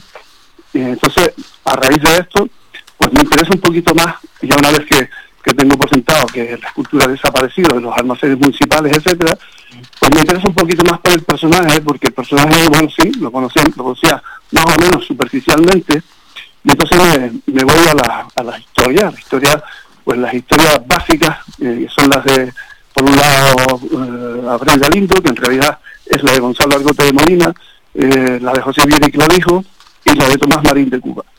Bueno, la cosa es que leyendo la historia del personaje, pues veo que hay un personaje interesantísimo para hacer pues una obra, una obra musical en la que se refleje eh, todos los valores de este personaje y al mismo tiempo pues los episodios más destacables de lo que narran los tres de los tres historiadores fundamentales, ¿no? Y, y, y, eh, Verona, ¿en qué textos eh, se han basado ustedes, o tú en este caso concreto, para hacer el guion y volcarlo, y volcarlo luego en un disco? Bueno, eh, en principio, pues empiezo a estudiarme la historia, ¿no? Y a profundizar un poco en ella. Me he tenido que hacer con unos cuantos libros y bueno, y, pues contrastar, contrastar, porque además lo, curioso es que de las tres historias fundamentales, o las más importantes que me han parecido a mí, y que además que, que, citan casi todos los historiadores posteriores, caso de Agustín Millares Torres, eh, pues veo que hay incluso cosas en las que no coinciden como por ejemplo que es una cuestión importante la decapitación del propio drama en el enfrentamiento con Pedro de Vera cuando, cuando por fin lo ejecutan. Entonces, eh, visto esto, pues bueno, habrá que seguir indagando y bueno, me estuvo, me estuvo un tiempo indagando sobre esto. Entonces aproveché todo el tiempo del confinamiento para estudiar más a fondo el personaje. Nosotros teníamos un grupo, un grupo de rock que hacíamos lo que se llaman covers, ahora que son versiones, y ya teníamos un grupito de temas para, para, para meternos en el estudio y grabarlos, ¿no? Y bueno, llegó el confinamiento y tuvimos que parar, no pudimos grabar.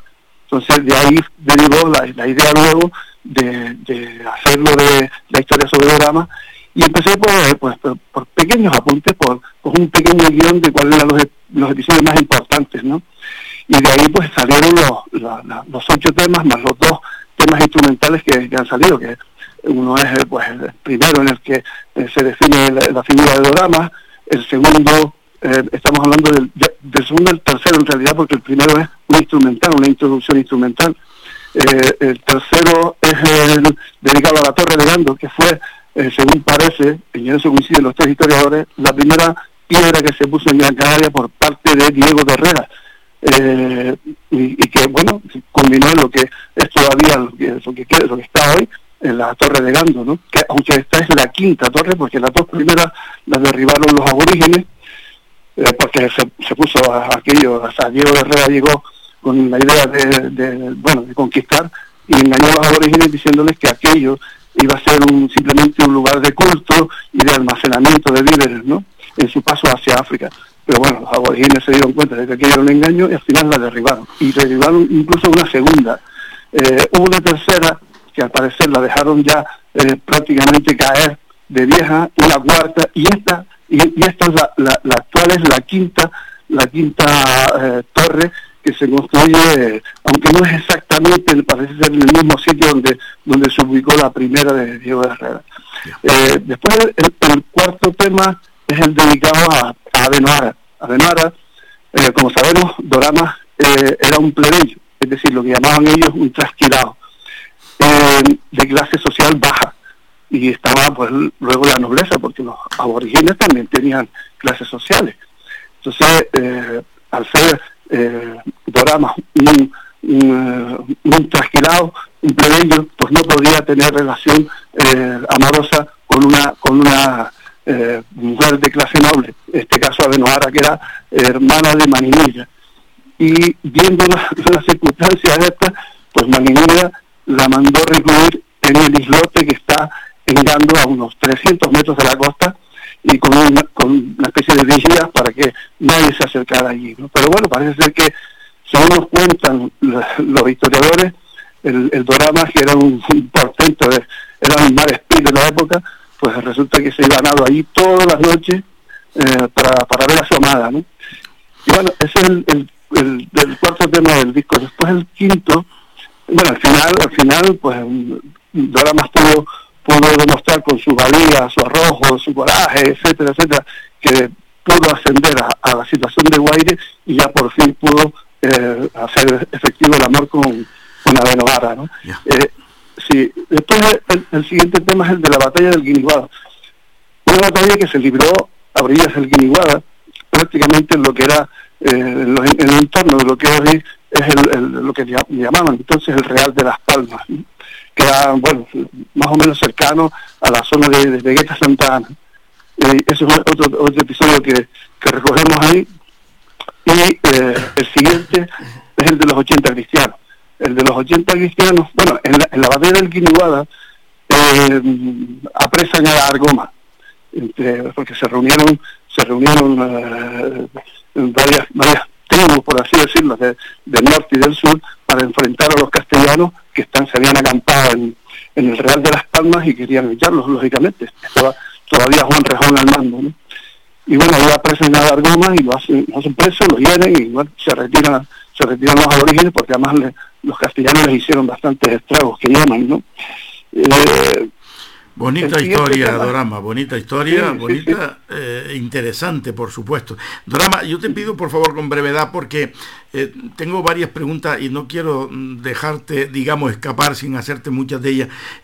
hablando del disco, música y letra o, letra y música. ¿Qué fue antes y qué fue después? Con brevedad, si es tan amable. Sí, primero, en base a, toda la historia, que es una historia, pues lógicamente sacada de, las historias en, el libro, pues eh, hice todo lo que fue un poema, ¿no?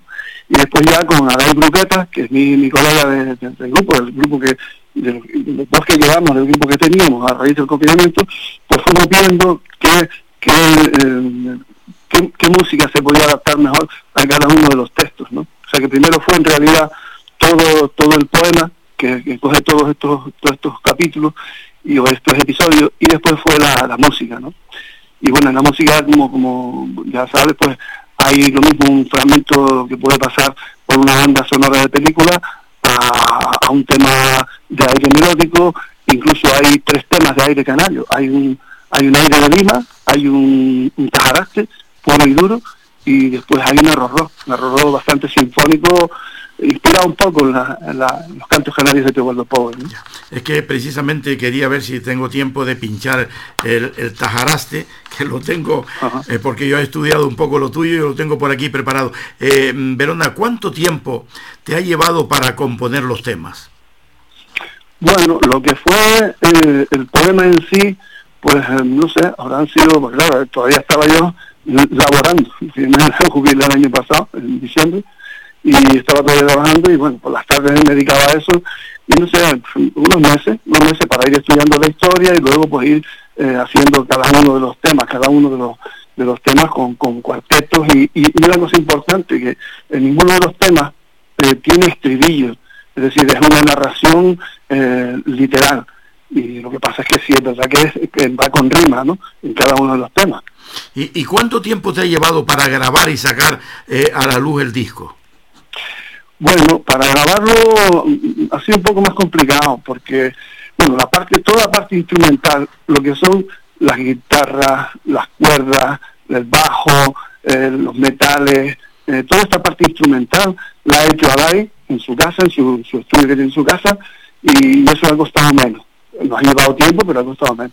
Pero después lo que es la batería, el timple que hay metido por ahí en uno de los temas y las voces que las he hecho digo todas, menos una en un, fragmento de canto gregoriano que lo hacemos Adar y yo, pues eso nos ha llevado bastante tiempo.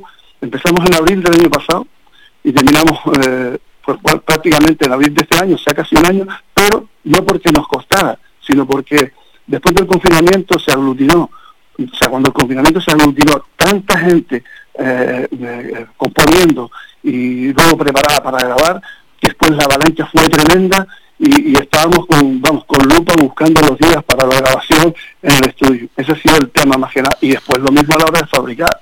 Es decir, ha habido un cúmulo de, de, gente pues componiendo y luego grabando tremendo. Y por eso hemos estado pues casi un año para, para grabar todo esto. Y lo más importante, eh, Verona, ¿con qué medios económicos has contado para la grabación? Pues ninguno, los medios propios. Aquí no ha habido subvención de ninguna clase. Tampoco que hemos pedido, porque entre otras cosas sabemos que los rockeros estamos un poco un poco mm, marginales. Aquí, como digo, siempre eh, hay tres, tres corrientes de música que son las más o menos oficiales, es decir, el folclore, la música clásica, y en el, en el tercer caso, más o menos, el jazz, el resto de las músicas que se hacen aquí son marginales. Entonces, pues nosotros estamos en esa en ese carril, ¿no? Y por eso no nos atrevimos a pedir subvención y como, en cierto modo, pues uno tiene sus su, su, fondos y tiene sus ahorros y tal igual, pues los ahorros son volcanes. Hombre, si lo pide, pues siempre están las promesas. Eh, ¿Cuándo no se sabe? Eh, mm, Dorama, ¿y dónde, dónde, cómo y cuándo se ha grabado el disco? Pues bueno, el disco, como te decía antes, la, toda la parte instrumental, eh, excepto la batería, el timple y la pose, ha grabado ahí en su casa, en su estudio, que tiene un buen equipo, eh, y después la batería, el timple y la pose se han grabado en el estudio de, de la rampa que se llama, que es en vecindario, que lo, que lo lleva Gustavo Sánchez, que además fue el año pasado eh, premio premio música música canaria, el mejor técnico de sonido del año. ¿no? Ya. Eh, ¿Cuál es el objetivo de la obra, Dorama? Este, perdón, Verona. el objetivo, el objetivo ha sido, eh, pues, un claro objetivo de llamamiento a la historia, ¿no? Es decir, eh, rescatar un poco de la historia que nos estamos olvidando de nuestra historia y sobre todo ahora parece ser que ha habido unos conatos de, del propio gobierno autónomo de, eliminar la historia de, Canarias y sobre todo la historia prehispánica de, los libros de texto, ¿no? Eh, y a más que nada guiado por, por, por aquello de la, de la escultura, que fue por donde inició todo, ¿no? Porque eso teníamos delante de casa de mis padres y yo jugaba alrededor de eso. Y, y hombre, y ese fue el inicio. Después, pues sí, también llamar la atención, ahora que estaban hablando de poner calles, pues mira, a lo mejor sería muy buena idea quitar la calle de Pedro de Vera, que está ahí en Arenales, y ponerle a Mara González. bueno, Buen detalle. ¿no? Y, y, por ejemplo la de Juan Rejón, que tampoco, que más allá los vecinos de, de la isleta, sé que estuvieron, hicieron incluso un referéndum para ver y cambiar el nombre de la calle y el ayuntamiento no se los aceptó. No entiendo por qué eh, la entidad municipal que se ve a sus convencidos, pues le niega la posibilidad a unos vecinos de cambiar el nombre de la calle. Sinceramente eso no se entiende. Ya. Verona, queremos escuchar el Tajaraste, pero eh, por último, ¿dónde se puede adquirir? Eh, el CD, porque eso es importantísimo. Bueno, eh, se puede adquirir por varios medios. Es decir, eh, en principio creo que todavía queda alguna unidad en la librería del Cabildo, aquí en Las Palmas. hay otra tienda en la calle Eusebio Navarro 28 que se llama No Fan Records, que es la que trabaja con la, editora que nos ha editado el disco. Y después está por la vía de, de, online, en internet, que es eh, por, una, por una página que se llama Mercanarias, que, que es de aquí, de Las Palmas. Mer, Mercanarias, Mer, Mer, con M de Madrid. Sí, con Mercanarias y con de kilo. Ajá. Eh, Mercanarias o Proyecto Mercanarias, y ahí también se puede adquirir el disco. Y después está sobre todo el sello de, de la editora, que es Los 80 Pasan Factura, que lo lleva eh, Jonathan Delgado, eh, que, el chico de, Tenerife, que está haciendo una labor inmensa por todo el archipiélago, editando discos y libros a diestro y siniestro a todo el que el que haga cosas por, la, por las islas. ¿no? ¿Y, te, has planteado, te han planteado, Verona, llevar, llevar al directo esto? Pues mira, sí, ahora casualmente en, estas semanas que ha habido una presión pues al principio nosotros no, queríamos, ¿no? Nosotros simplemente queríamos hacer el disco, a y Bruquete y yo, y no queríamos todo el directo ni lo pensábamos porque no tenemos grupo, entre otras cosas, ¿no? Eh, pero sí, estamos ahora indagando a ver si hay teclistas, porque lo difícil es conseguir teclistas que lleven a cabo todos los arreglos de cuerdas y metales que hay en el disco, que no es fácil. Y entonces, pues bueno, estamos en esa pelea a ver si conseguimos por fin, ¿no? Pero si no, pues no se va a poder llevar, porque eh, como habrás oído, pues es bastante, bastante complejo. No es que sea difícil de tocar, ¿no? Pero hay muchas melodías, muchos contracantos, muchos arreglos, y entonces eh, es, complejo de llevar. Y sin un par de teclistas buenos que lo, que lo lleven a cabo, eh, no se queda solamente con un, se queda con la batería, el bajo y la guitarra, ¿no? imposible. Pues nosotros... Y, para hacer una cosa que no esté bien, pues no la hacemos. Pues nosotros nos vamos a quedar con, con la música de, de Dorama, El Último Canario, con este tajaraste. Eh, oye, José Manuel... Me, pregunta, si, si me, me, permites un último apunte. Toda la historia del texto que se cuenta en el, en el disco la, la revisó y la, la filtró eh, Luis Pérez Aguado Ah, hombre, mi querido amigo Luis Pérez Aguado, hombre. Sí, sí, sí. Entrañable amigo. Tú sabes, él, fue colaborador en la etapa anterior de Antena Abierta, antes de ocurrirme lo que me ha ocurrido, él colaboraba también eh, conmigo, pues los días que le correspondía. Luis Pérez Aguado, maravillosa persona. Un abrazo pues, fuerte, un abrazo fuerte y muchos recuerdos para él y para su esposa de tu parte. Eh, él fue el que nos filtró toda la historia y el que nos ayudó a presentar el disco en el gabinete literario el 19 de mayo del, mes pasado. Pues estupendo. Eh, oye, José Manuel Verona Naranjo, más conocido por José Verona, muchísimas gracias por acompañarnos esta tarde aquí en Antena Abierta, en Radio Faicán, y, te deseo todos los, todos los éxitos, ¿eh? Todos los éxitos. Y vamos, a, quedarnos y vamos a, escuchar, vamos a escuchar ese tajaraste. Un abrazo fuerte, José Verona. Igualmente, muchas gracias. Gracias a ti.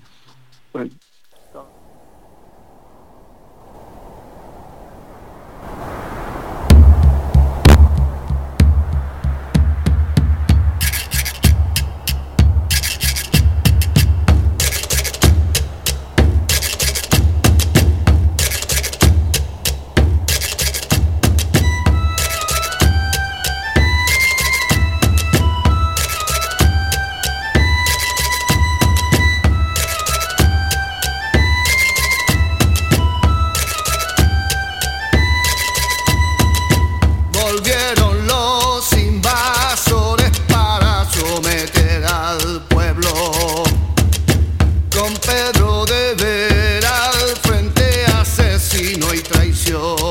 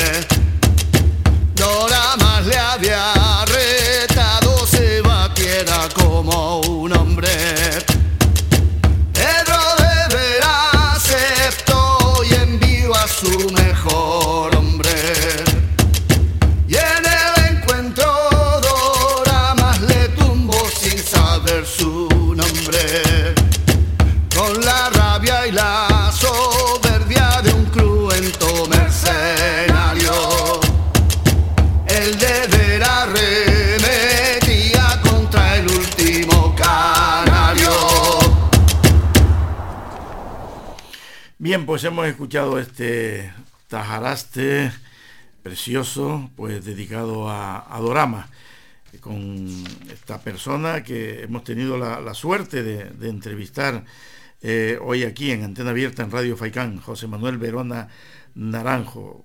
popularmente eh, conocido por José Verona.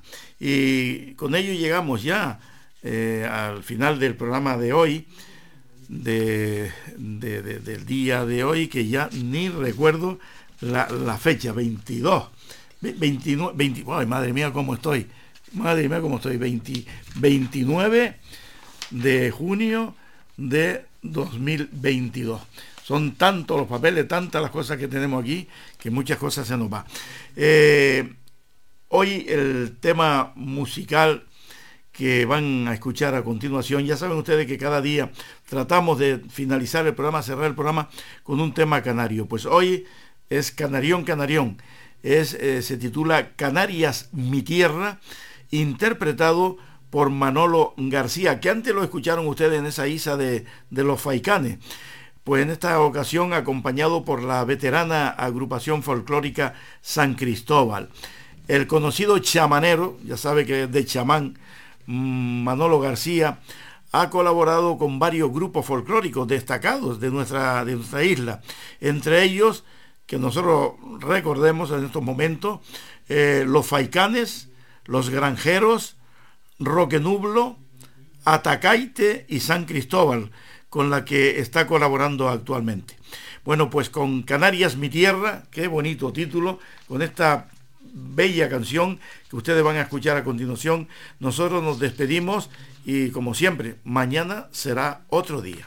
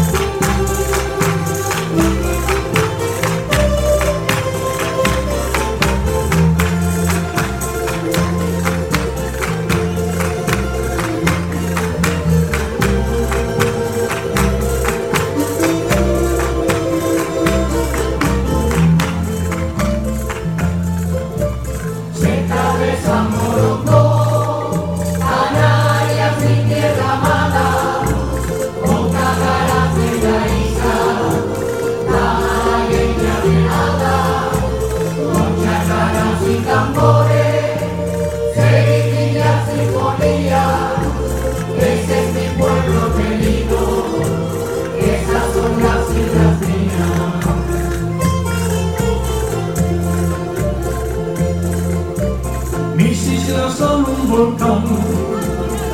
las entrañas nacidas de lo profundo del mar. Y por sus olas crecidas son siete mis islas siete y una octava que es graciosa son flores de mi jardín esas son mis ocho son flores de mi jardín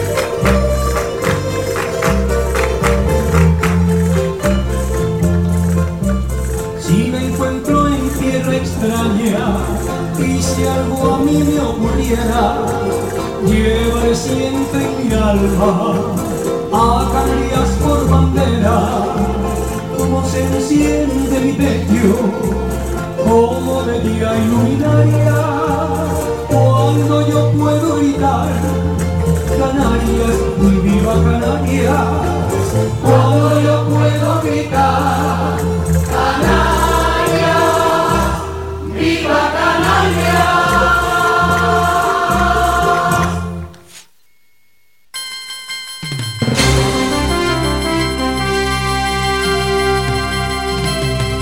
Radio Faicán les ofreció el informativo regional Antena Abierta.